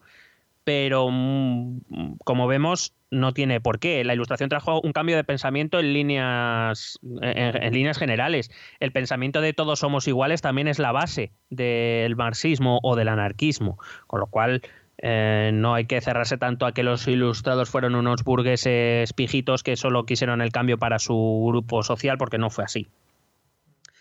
Em, él dice, por ejemplo, em, que eh, para que veas lo que significa ser capaz de pensar libremente, él, dice que él cuando se trata de cualquier tema, que él eh, cree que se debe consultar a varios expertos, aquellos que tengan más conocimientos en dicho tema, en ese campo, mm. debe comparar sus opiniones pero que cada uno debe elegir su propia opinión conforme a todo eso que escucha, elaborar su propia opinión o su propio parecer, eh, aquello que le parece más sensato. Fíjate qué locura. ¿eh? Justo Te lo dice un anarquista. Al contrario de lo que se hace en Twitter actualmente. O sea, que todo lo que se hace en Twitter, pues lo contrario, decía él. Efectivamente, pero precisamente por eso, porque él no reconoce ninguna autoridad infalible, eh, que el ser humano es falible, es decir, que el, el ser humano se equivoca, hierra, eh, hace cosas mal y que precisamente por eso, por mucha fe que se pueda tener en la, en la experiencia o en la experticia de, alguien en algún tema en concreto, en ningún caso eh, podemos afirmar que tiene todo el conocimiento sobre ese tema y por tanto no puede convertirse en una autoridad suprema. Y partiendo de esta base, eso implica que ninguna autoridad puede existir en el mundo sobre nada, y eso incluye sobre la política o sobre la economía o sobre la sociedad porque nadie tiene eh, el todo el conocimiento posible para poder convertirse en autoridad. Bueno, oye, no está mal, ¿eh? También la idea de, por eso, sopesar varias opiniones y formarte la tuya propia es algo que, igual a muchos les merecería la pena eh, poner en práctica. Bueno, y de hecho también es un concepto ilustrado. En la ilustración una de las una de las claves o de los conceptos básicos es, es la crítica, el derecho a crítica, ¿no? El derecho a poder eh, pero eh, por supuesto, Bakunin se refiere a opiniones formadas, argumentadas, razonadas, no voy a decir eh, que el agua deshidrata, quiero decir. Sí, sí. O sea, el agua deshidrata no es una opinión que Bakunin aceptase, aceptaría. ¿eh? molaría mucho. Y el cuarto punto es que Bakunin dijo que el agua hidrata y tal.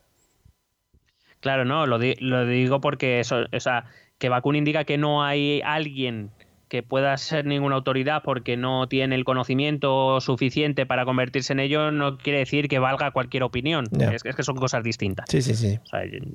opinar que los huevos derechos son mejores que los izquierdos, pues eh, es, una opinión, es una opinión que me importa bastante poco y que probablemente no tenga ninguna base científica y por tanto no debe ser aceptada. Efectivamente, habría que estudiarlo también, ¿eh? te digo. Correcto. Sí, la verdad es que no sé cómo va ese tema. No, yo tampoco. Luego, em, si te acuerdas, te he dicho antes que Proudhon identificaba como a los tres poderes que oprimían al proletariado, que eran el poder económico, el poder político y el poder religioso. Sobre el que más va a cargar las tintas Bakunin va a ser contra el poder religioso. Él va a identificar la teología, las, doctrinas religiosas y por tanto a las iglesias que lo sustentan como poco más o poco menos que el mal absoluto. Es una doctrina que, según él, se hace se basa en hacer sentir a los individuos culpables todo el rato. Em, la doctrina famosa del pecado, que es la base de la dominación, según Bakunin, del poder religioso sobre, sobre el pueblo. Eh, supuestamente, según estas doctrinas, estoy siguiendo los, los, los pensamientos de Bakunin, ¿eh?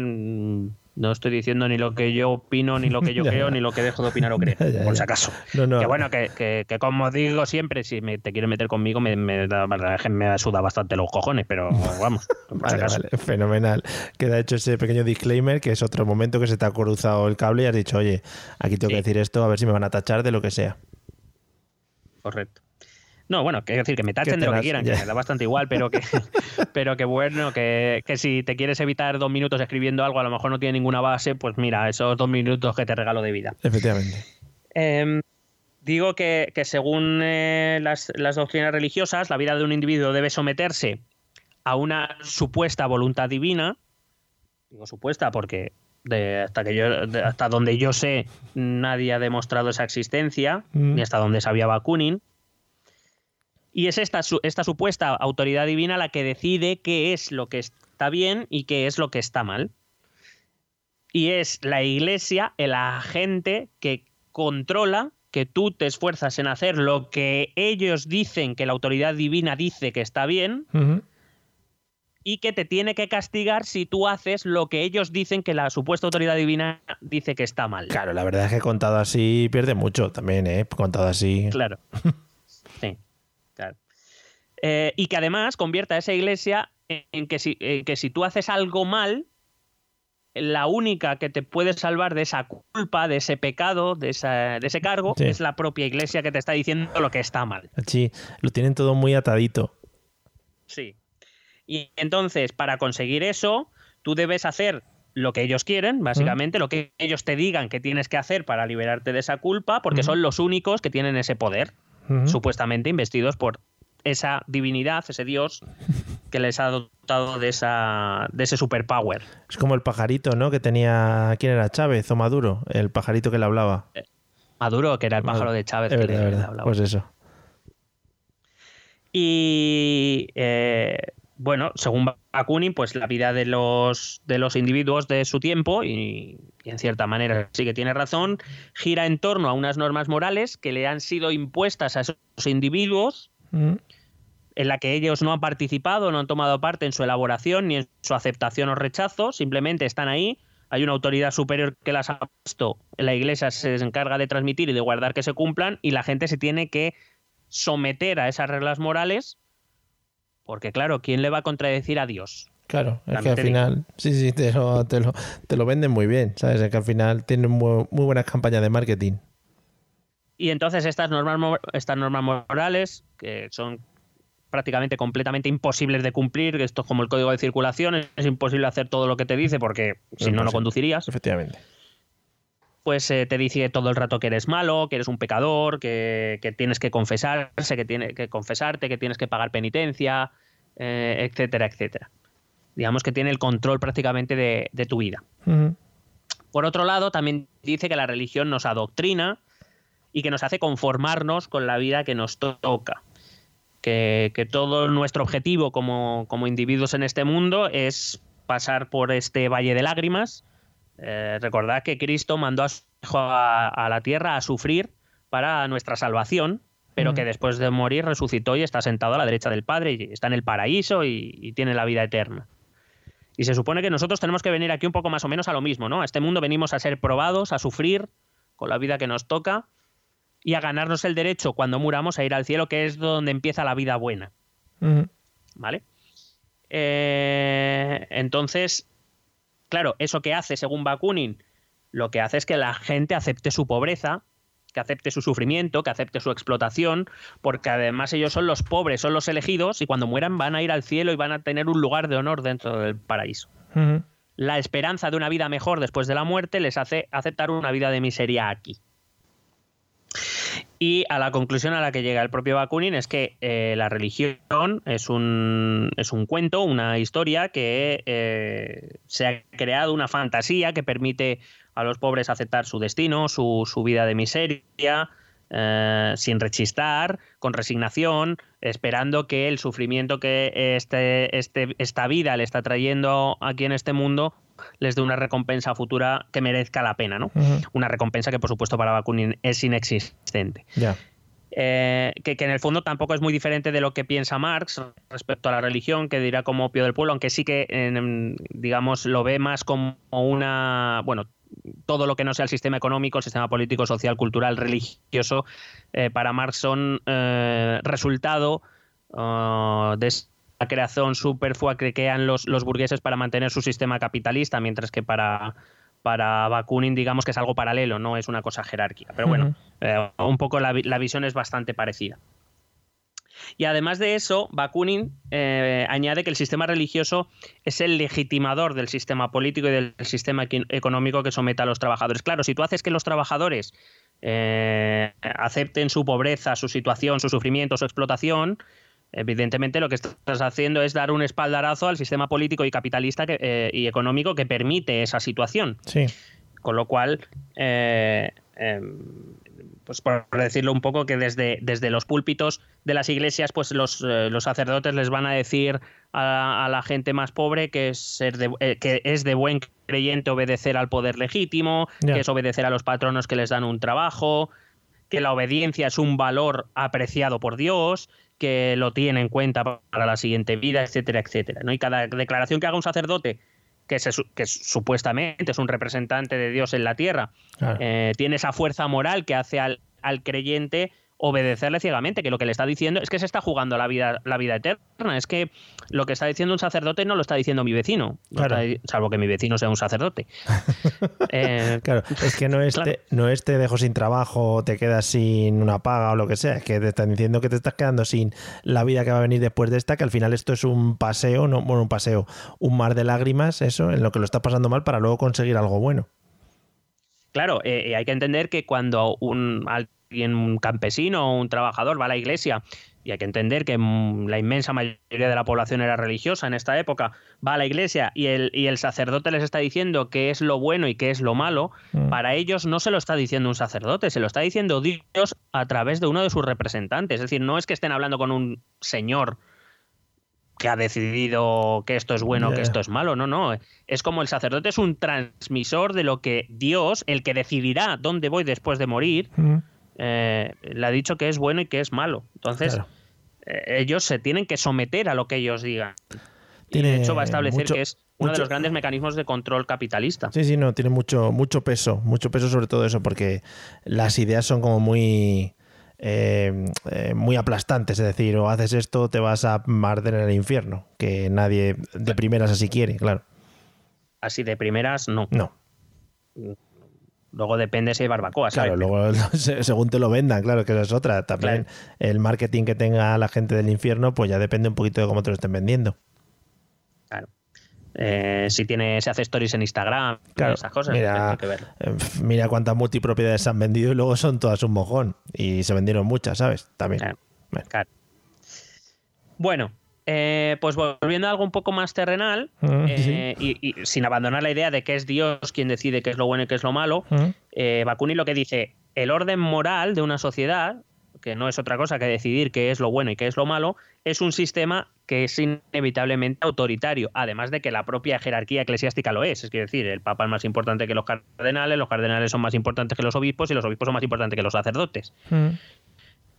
pero, pero la propia idea de religión es, autoritaria en sí misma porque, eh, digamos, la existencia de un dios y es limitadora de la libertad, porque la mera existencia de un dios hace que el hombre, o que el ser humano, mejor dicho, decida, de, según Bakunin, haya decidido dimitir de la utilización de la razón. Me parece que es esa la expresión que utiliza. Porque claro, si ya hay alguien que decide por ti, ¿tú para qué coño vas a pensar? Claro, todo, todo sentido. Que esto, que esto es todo, que esto es lo que le pasaba mayoritariamente a las clases populares eh, durante a lo largo de toda la historia o de, según diría más, de las clases oprimidas. Si ya hay alguien que está decidiendo por ti, ¿para qué vas a pensar tú? Tú dimites de la utilización de tu razón y además eh, ten en cuenta que estamos en una época, repito, en que los sistemas educativos que puedan intentar paliar esa falta de utilización de la razón o, esa falta de entrenamiento no existen todavía, no están extendidos a la población. Claro. Que va a ser también una de las ideas ilustradas, extender los programas de educación para despertar a la gente, para que empiecen a, llegar a sus propias conclusiones y a formar sus ideas por sí mismos. Con lo cual, eh, eh, entiende que el sistema religioso, tanto en su puesta en práctica como en su fundamento ideológico, es absolutamente autoritario, antinatural y que es solo un sistema para controlar a las clases eh, trabajadoras. De hecho, en una de las frases más conocidas de Bakunin, él decía que si Dios existiese habría que abolirlo, eh, habría que eliminarlo. Sí, mm. Ahora bien, Bakunin, como el propio Marx, establece que hay que acabar con este sistema. Él acepta la idea de la lucha de clases marxista eh, que esta lucha de clases debe combatir al propio sistema capitalista y derribarlo.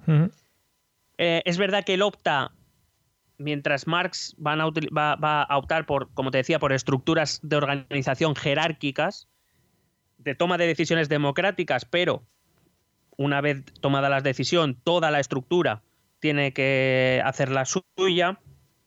Bakunin va a defender más la creación de sindicatos o uniones de trabajadores o campesinos, dependiendo del caso, eh, que, pero que se asocien libremente, que se organicen libremente y que todas las decisiones sean democráticas eh, o que toda la toma de decisiones sea completamente democrática y no haya ninguna jerarquía o ningún grupo gestor en el mejor de los casos o controlador en el peor que pueda o que les diga al resto de asociados qué es lo que deben hacer o qué deben hacerlo o cómo deben hacerlo.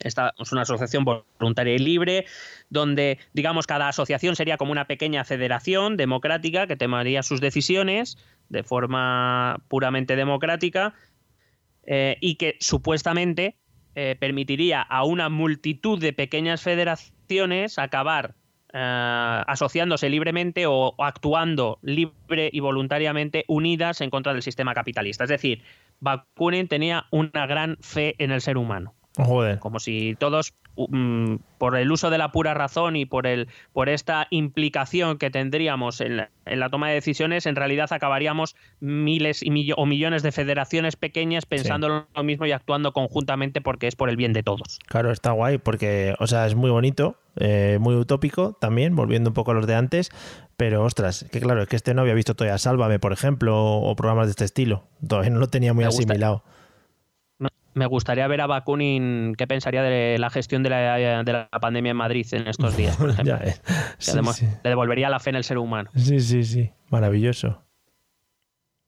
Eh, por ejemplo, una de las cosas que Bakunin sí que sabe diferenciar de Marx, Marx se concentró, es verdad que nunca excluyó a, nadie, pero eh, a nadie de las clases populares, pero él se centró mucho en el proletariado, sobre todo en el proletariado urbano. Él creía que el motor de la revolución venía del proletariado urbano.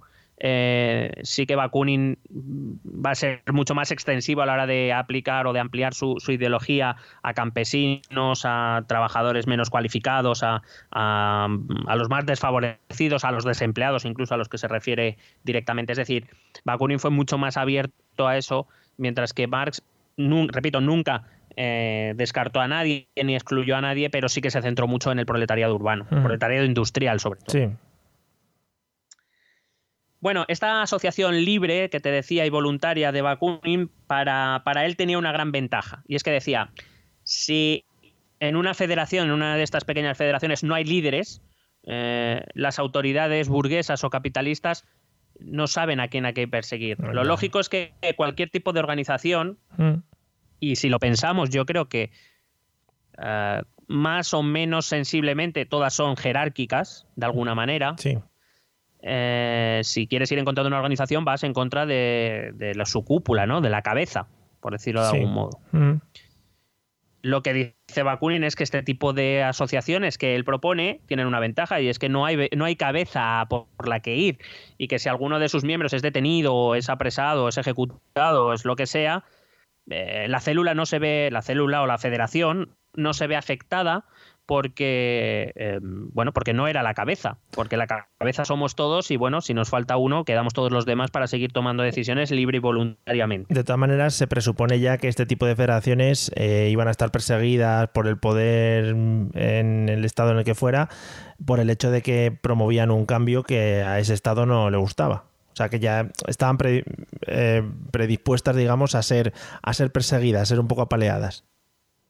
Sí, bueno, pero eso ha sido la tónica histórica, es decir, no solo se remite al siglo XIX, esto es lo que ha pasado siempre cuando, cuando alguien propone un cambio de ese tipo, no estoy hablando de cambios menores o de algunas reformas, cuando estoy hablando de un cambio radical y radical, repito, no tiene significa violento, sino un cambio completo desde la raíz hasta la punta. Eh, es darle la vuelta al calcetín, evidentemente el poder lo tuviera quien lo tuviera, siempre va a intentar todas las armas, usar todas las armas a su alcance para mantener el poder. Mm, el que está en la posición de poder no quiere abandonarlo. Pregúntate tú por qué. Ya, por lo que sea, sí. Pero, pero quien tiene el poder no quiere soltarlo y utilizar todas las herramientas que tenga a su alcance. Y en este caso, lo normal es que quien tenga el poder tenga herramientas institucionales que los que intentan cambiar el sistema no tienen. Y por eso se tienen que organizar de manera diferente. Y es parece lógico y parece obvio que tarde o temprano, pues esos movimientos radicales eh, o vencen o tengan que hundirse o desaparecen o hundirse en la clandestinidad para poder seguir actuando, pero al margen de los circuitos, vamos a llamar oficiales o de los circuitos públicos, porque, porque en el momento que el poder te detecte, pues a por ti que va. Ya, vale. Y digamos que una de las maneras que va a tener en cuenta para quedar al margen de esos circuitos públicos o circuitos oficiales es no tener cabezas, eh, porque el, modo de actuación previsible es que se vaya por la cabeza de cualquier organización. Si una organización no tiene cabeza, pues, ya veremos a por quién van. Efectivamente. Claro, lo que pasa es que aquí viene, eh, de hecho, eh, Bakunin defiende este sistema, em, lo que se conoce como el anarquismo colectivista.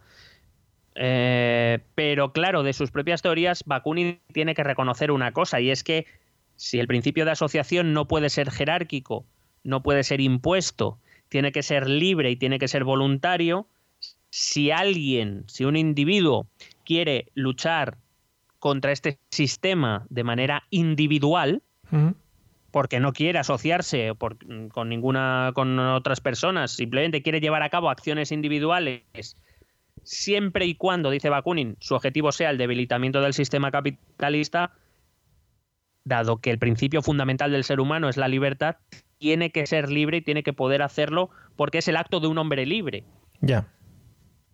Entendiendo como que nadie le impone qué hacer, qué no hacer o cómo debe hacerlo.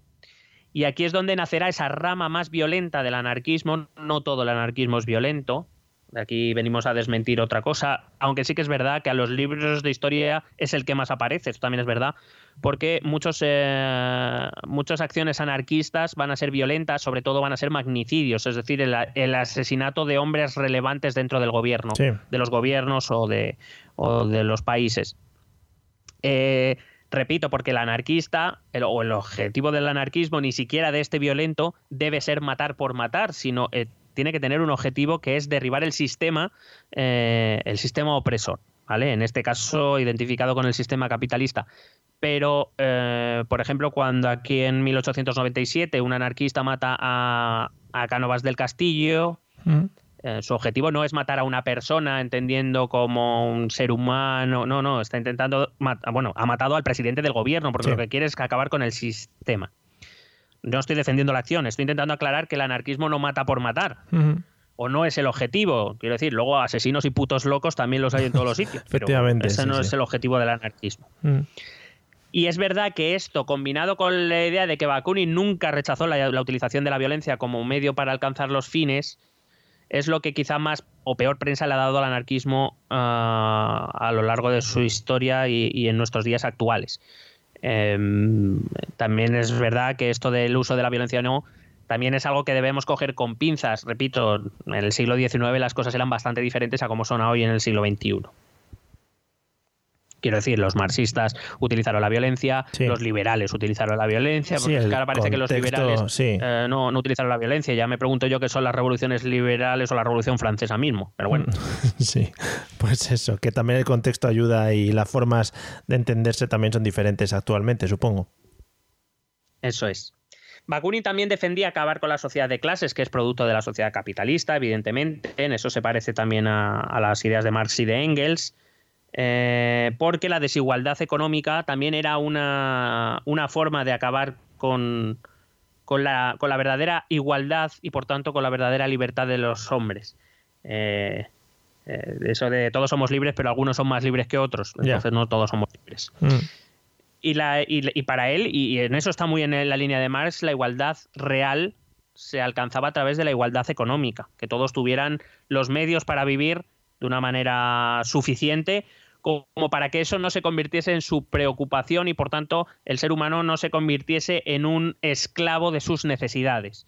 Claro, es muy, es muy fácil decidir cuando tienes dinero para comer, tienes una casa, tienes ciertas comodidades. Eso es fácil, tomar, poder tomar decisiones libremente. Es más jodido cuando no tienes trabajo y te ofrecen un trabajo de mierda. Es más difícil decir que no libremente. Porque tienes unas necesidades que, vamos, por lo que sea, mm, tu cuerpo pide comida y hay que pagarla, porque tampoco te la dan gratis. Entonces, Claro, eh, en eso Bakunin también es muy materialista, igual que Marx y que, y que Engels. Sin igualdad económica no hay igualdad real y por tanto no hay libertad real para los hombres. Eso no quiere decir, una vez más, también hago la aclaración, Bakunin tampoco decía que todos teníamos que tener lo mismo, que es otra de las ideas que se llegan. Eh, de hecho, Bakunin es un gran defensor de la individualidad, precisamente por todo lo que estoy comentando. Todos los hombres somos libres y somos diferentes al resto, y la individualidad es importante. Lo que dice es que hay que eliminar cualquier elemento que haga que dos hombres sean diferentes desde el nacimiento. Por ejemplo, él también eh, apoya eliminar la herencia. Ah, hay gente que por nacer en la familia que nace, ya cuenta con muchas más ventajas y oportunidades sin ni siquiera haber demostrado nada en la vida, es decir, nada más recién nacido que otros, y que eso no es justo y que no, que no, no favorece la igualdad de los hombres. Bakunin apuesta por dar educación a todos y cada uno de los, de los seres humanos, mm. eh, otorgar recursos suficientes a todos para que cada uno pueda construirse su bienestar con su trabajo y, por ejemplo, en el contexto actual, pues no aceptar ofertas de trabajo que sean eh, denigrantes o que sean, eh, bueno, digamos que, por cubrir tus necesidades estás dispuesto a, pasar muchos más límites de lo que estarías si tú tuvieras tus necesidades cubiertas. Ya. Pero a diferencia del marxismo, para conseguir eso, él no cree, al igual que ya decía Proudhon, que haya que crear una propiedad estatal, eh, que no deja de ser para Bakunin una suerte de, eh, propiedad privada en el fondo.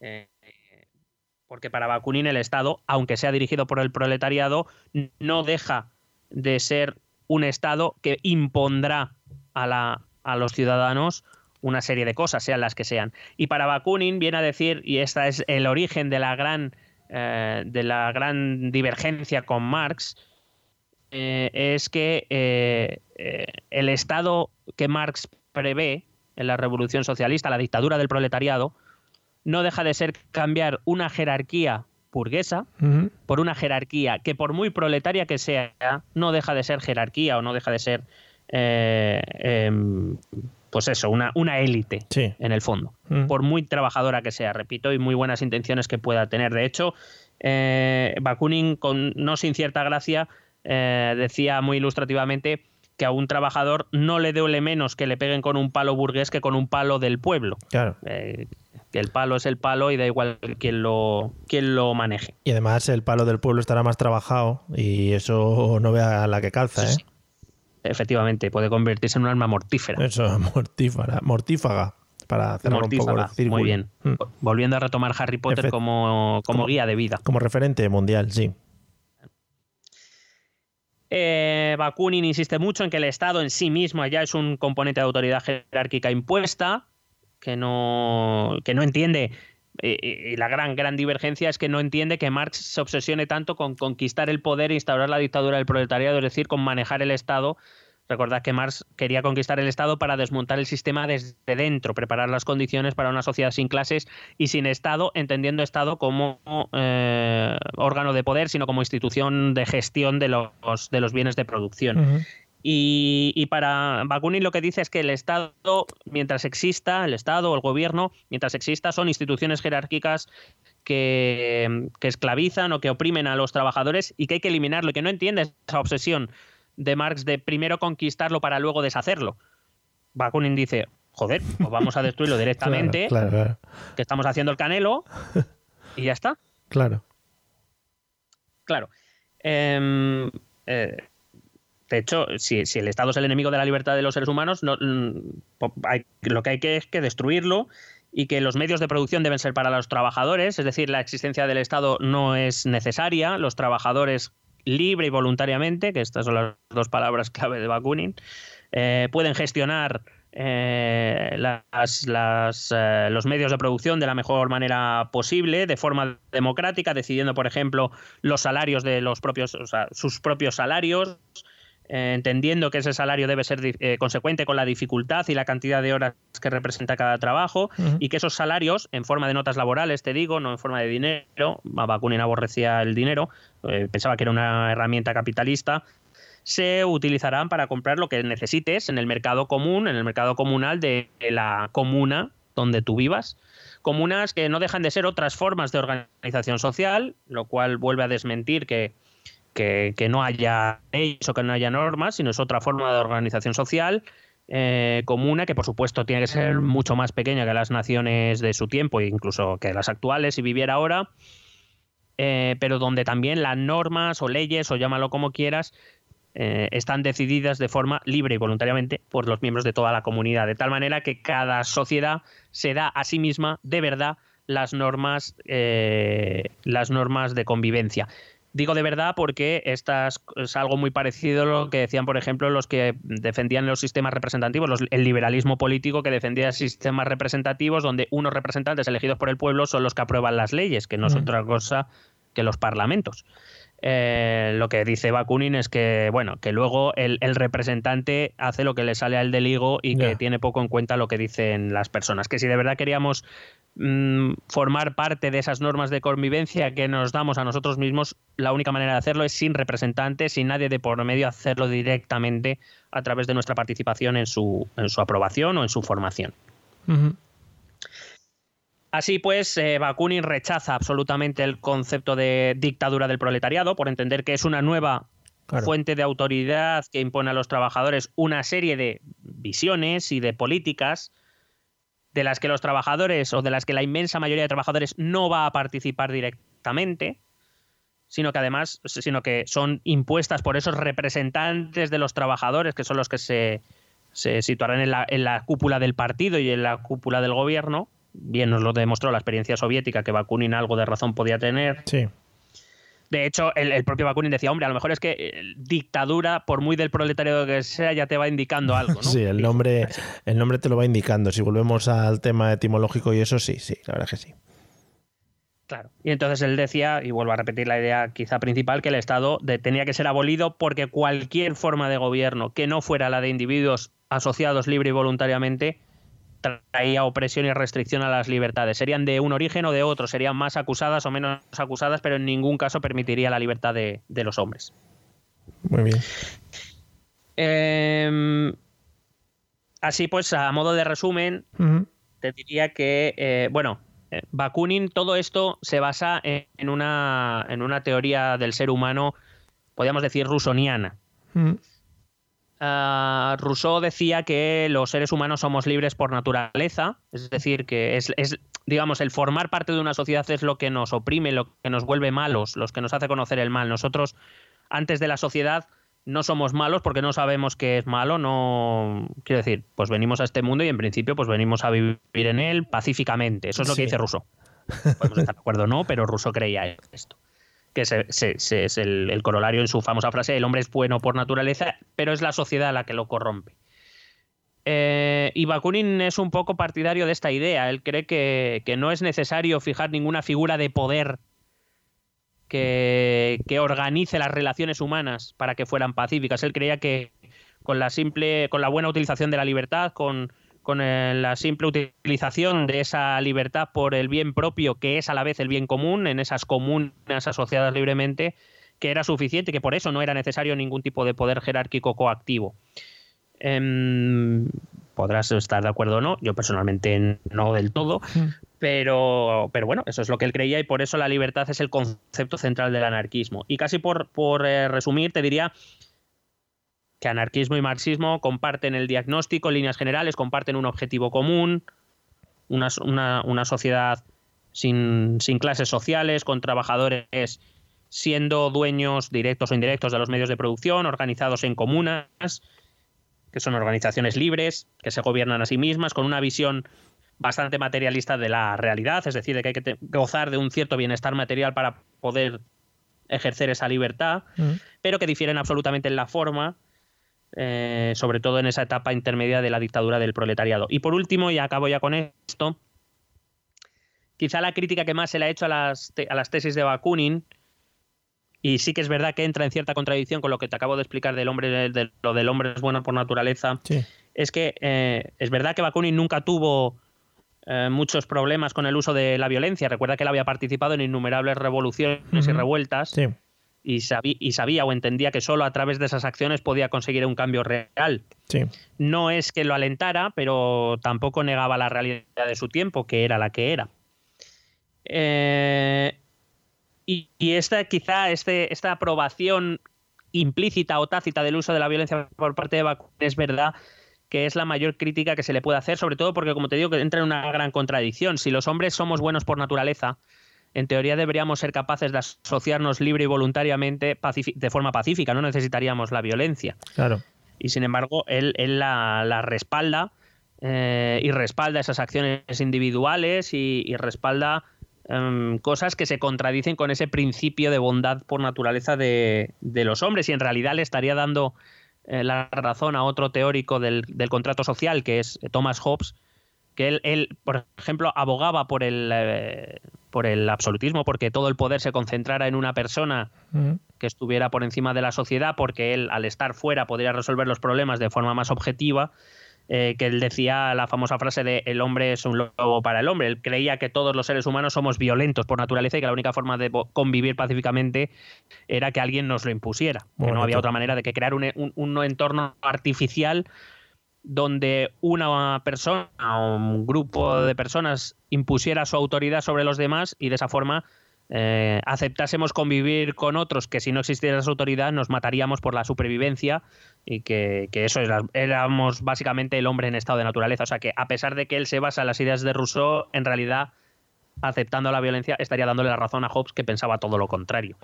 Y esa contradicción pues hace del anarquismo quizá algunas partes de su teorización un poco, un poco débiles. Que la baila un poquito ahí, la baila un poquito y al final a Bakunin, ¿eh? bueno, no pasa nada. Ha hecho cosas chulas. Todos tenemos fallos. Todos tenemos, fallos. coño. Efectivamente. Pues nada, oye, maravilloso como siempre. También iba a decir, oye, a partir de ahora, la gente que tome el insulto de anarquista como específicamente un insulto, espero que haya estudiado eh, todas las teorías de Bakunin y el insulto lo diga en función de todos los puntos ideológicos que tuvo Bakunin a la hora de establecer su teoría. Si no, no podéis usar ese insulto. Creo que es lo lógico, ¿no? Correcto. Dos, dos, apuntes para acabar muy rápido. el primero, se me olvida decir que precisamente cuando Bakunin, dentro del contexto de la Primera Internacional, eh, discute abiertamente esa posición de Marx sobre la dictadura del proletariado y la permanencia del Estado, al menos durante un tiempo, eh, al final Bakunin es expulsado por, por, por los marxistas. Eh, le dicen, si no estás dispuesto a aceptar lo que dice Marx y sus colegas, aquí no pintan nada. Y le echaron. Y la, y la segunda, decir que evidentemente esto es un repaso bastante rápido, que probablemente nos hayamos dejado cosas, que probablemente no he sido capaz de expresar bien o de la mejor manera algunas ideas, que me habría dejado otras en el tintero, pero que como esto lo dije al principio del programa del marxismo, que no os calentéis, que no os calentéis, que esto es una introducción a, eh, que no, no pretendía ser aquí... Eh, pues eso, un catedrático del anarquismo. Es simplemente introducir un poco en las ideas básicas de esta ideología. También decir a la gente, oye, si tenéis un día malo y queréis exponerlo en los comentarios porque veis que, que al final rabiando en los comentarios sacáis, pues hoy adelante, ¿eh? también podemos servir de muro de golpes para que vosotros os deis cabezazos que nos la va a sudar, ¿eh? Mm, si argumentáis, si argumentáis cosas constructivas y podemos discutir y establecer un debate, también maravilloso, porque puede haber ideas diferentes, evidentemente. Pero oye, que si queréis lo de la rabia también, ¿eh? lo ponéis ahí, escribís y ahí como aporreando el teclado, que me gusta mucho. Y nada, eh, como siempre, muchas gracias porque ha sido maravilloso y lo dicho, mm, esto vamos a empezar a hacer una colección de ideologías para que el próximo septiembre es- vaya a salir en fascículos, en los, en los diferentes, bueno, para En colegios. diario 16. Ojalá, ojalá, ojalá, ¿eh? O, o- o algo así. Bueno, algún periódico, el ABC, seguro que no lo compra. Seguro, seguro. Vamos a escuchar los métodos de contacto y luego vamos a hablar de una cosa que tenemos por aquí pendiente Miguel y yo eh, y ahora, ahora, lo, ahora lo comentamos. Escucha nuestros métodos de contacto. Puedes escribirnos un correo electrónico a la dirección esto también es política@gmail.com. Si lo prefieres, puedes buscarnos por Facebook o Twitter a través del nombre ETE Política. Nos encontrarás en YouTube, donde colgamos las grabaciones de todos los episodios. Y si necesitas un contacto más cercano, únete a nuestro canal de Telegram. Busca el enlace en nuestras redes sociales. Toda esta información y mucha más la puedes completar a través de nuestra página web www.estotambiénespolitica.com. Porque tú también formas parte de Esto también es política.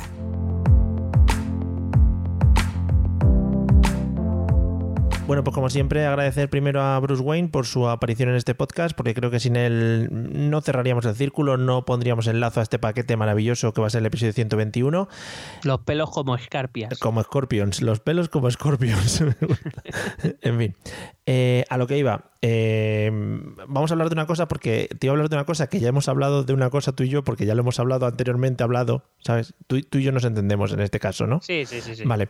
Entonces, te- Hemos hablado, vaya. entonces te lo voy a plantear de otra manera. El otro día le recomendé una cosa a Miguel y no sé si ha sido, no sé si lo ha probado ya, si lo ha catado, si ha sido, es una, una cosa audiofónica, si te acuerdas. Algo Por así. al- pro- Te recomendé, te recomendé una cosa que se llamaba Activemos España, ¿te Ah, acuerdas? no, no, no lo he probado, no lo Vale, he catado. No lo he catado todavía, no. Es que con el inicio de curso lo he tenido complicado. Vale, pues nada. Pero lo tengo en favoritos ya, ¿eh? Vale, en Spotify le recomendé el podcast que ha sacado el Partido Popular, Activemos España, eh, que creo que tiene un episodio nuevo desde, la, desde el día que te lo recomendé, que se llama ahora mismo Ocupación Ilegal, que ya por el nombre pues ya va diciendo un poquito que te cuenta. Además, fíjate, es que me gusta mucho la descripción de este podcast, creo que deberíamos al finalizar siempre... O sea, antes, antes de que me leas la descripción, Sí. que la quiero escuchar con notable interés, Sí. pero déjame intuir que es un tema que va a tratar con delicadeza y con Sí. Sí, sí, sí. Pone la ocupación con K, ¿eh? ya para ponértelo un poco en antecedentes y para ser guays también, te digo, ¿eh? Hombre, Están, Hay es, que, hay- hay que ser duro a la vez que chic. es un poco el señor Vance cuando se viste de jovenzuelo, ¿no? Para intentar llamar la atención de, de las gentes del- de Springfield. Entonces pone ocupación ilegal, nuevo podcast, no sé qué, en esta ocasión sobre nuestra ofensiva política contra la ocupación ilegal. Moderado por eh, Pablo, Pablo Montesinos, vicesecretario de Comunicación, y han participado en la mesa, en no sé qué mesa, Ana Beltrán, vicesecretaria de organización, José Luis Martínez Almeida, portavoz nacional y alcalde de Madrid, al que le han tenido que poner un- una silla de niño pequeño. No, eso no lo El pone. capital, el capital de Marx. Sí, por debajo. Y Ana María Zurita, portavoz de vivienda del Grupo Parlamentario Popular. O sea, que una mesa Mm. que, bueno, o sea, ¿quién no la querría en, en Nochebuena, ¿no? Para tenerlos al lado. Sería maravilloso. Sí, sí, sí, sí. Me pregunto, me pregunto que, que yo qué sé. Si, si- si hubieran podido gobernar alguna vez con mayoría absoluta, probablemente podrían haber hecho todo lo que dicen ahí. Bueno, vaya. Pero bueno, no se ha dado el caso, pues ya está. El- Pobrecitos. El episodio 6, por cierto, se llama Cultura a pesar del gobierno. Es que es maravilloso. Me encantaría, o sea, me encantaría saber quién, quién está detrás de esta idea y traerle al podcast para To- que nos diga ya que lo cerremos o algo. Todo el rato está moderado por, por Pablo Montesinos. Ah, no, aquí un tal Tony Fuster, pero el Pablo Montesinos. Pablo este- Montesinos salía, salía en la sexta noche como periodista. eh, casualmente le ponían en el, en, el, en el lado de periodistas de la derecha porque sería y entró en el Partido Popular, pero yo creo porque le empujaron en realidad a los de izquierdas. Claro, si al final sí. Pues mírale, ahí la tienes, creciendo en el partido. Ya se dedica al podcast, que es lo mejor que puede haber, creo. Bueno, hay que recordar que, Pa- que Pablo Montesino fue impuesto por Pablo Casado, me parece que fue la circunscripción de Málaga, lo, puso él por sus cuyons y no sé si bajó bastante, ¿eh? O sea que- Pues madre mía, ahí lo tienes, ¿eh? Eh, Desde aquí, pues ya digo, recomendamos encarecidamente la escucha de este podcast porque creemos que es uno de los, bueno, de, de la evolución del podcasting, al fin y al cabo, que los políticos empiecen a hablar de sus mierdas.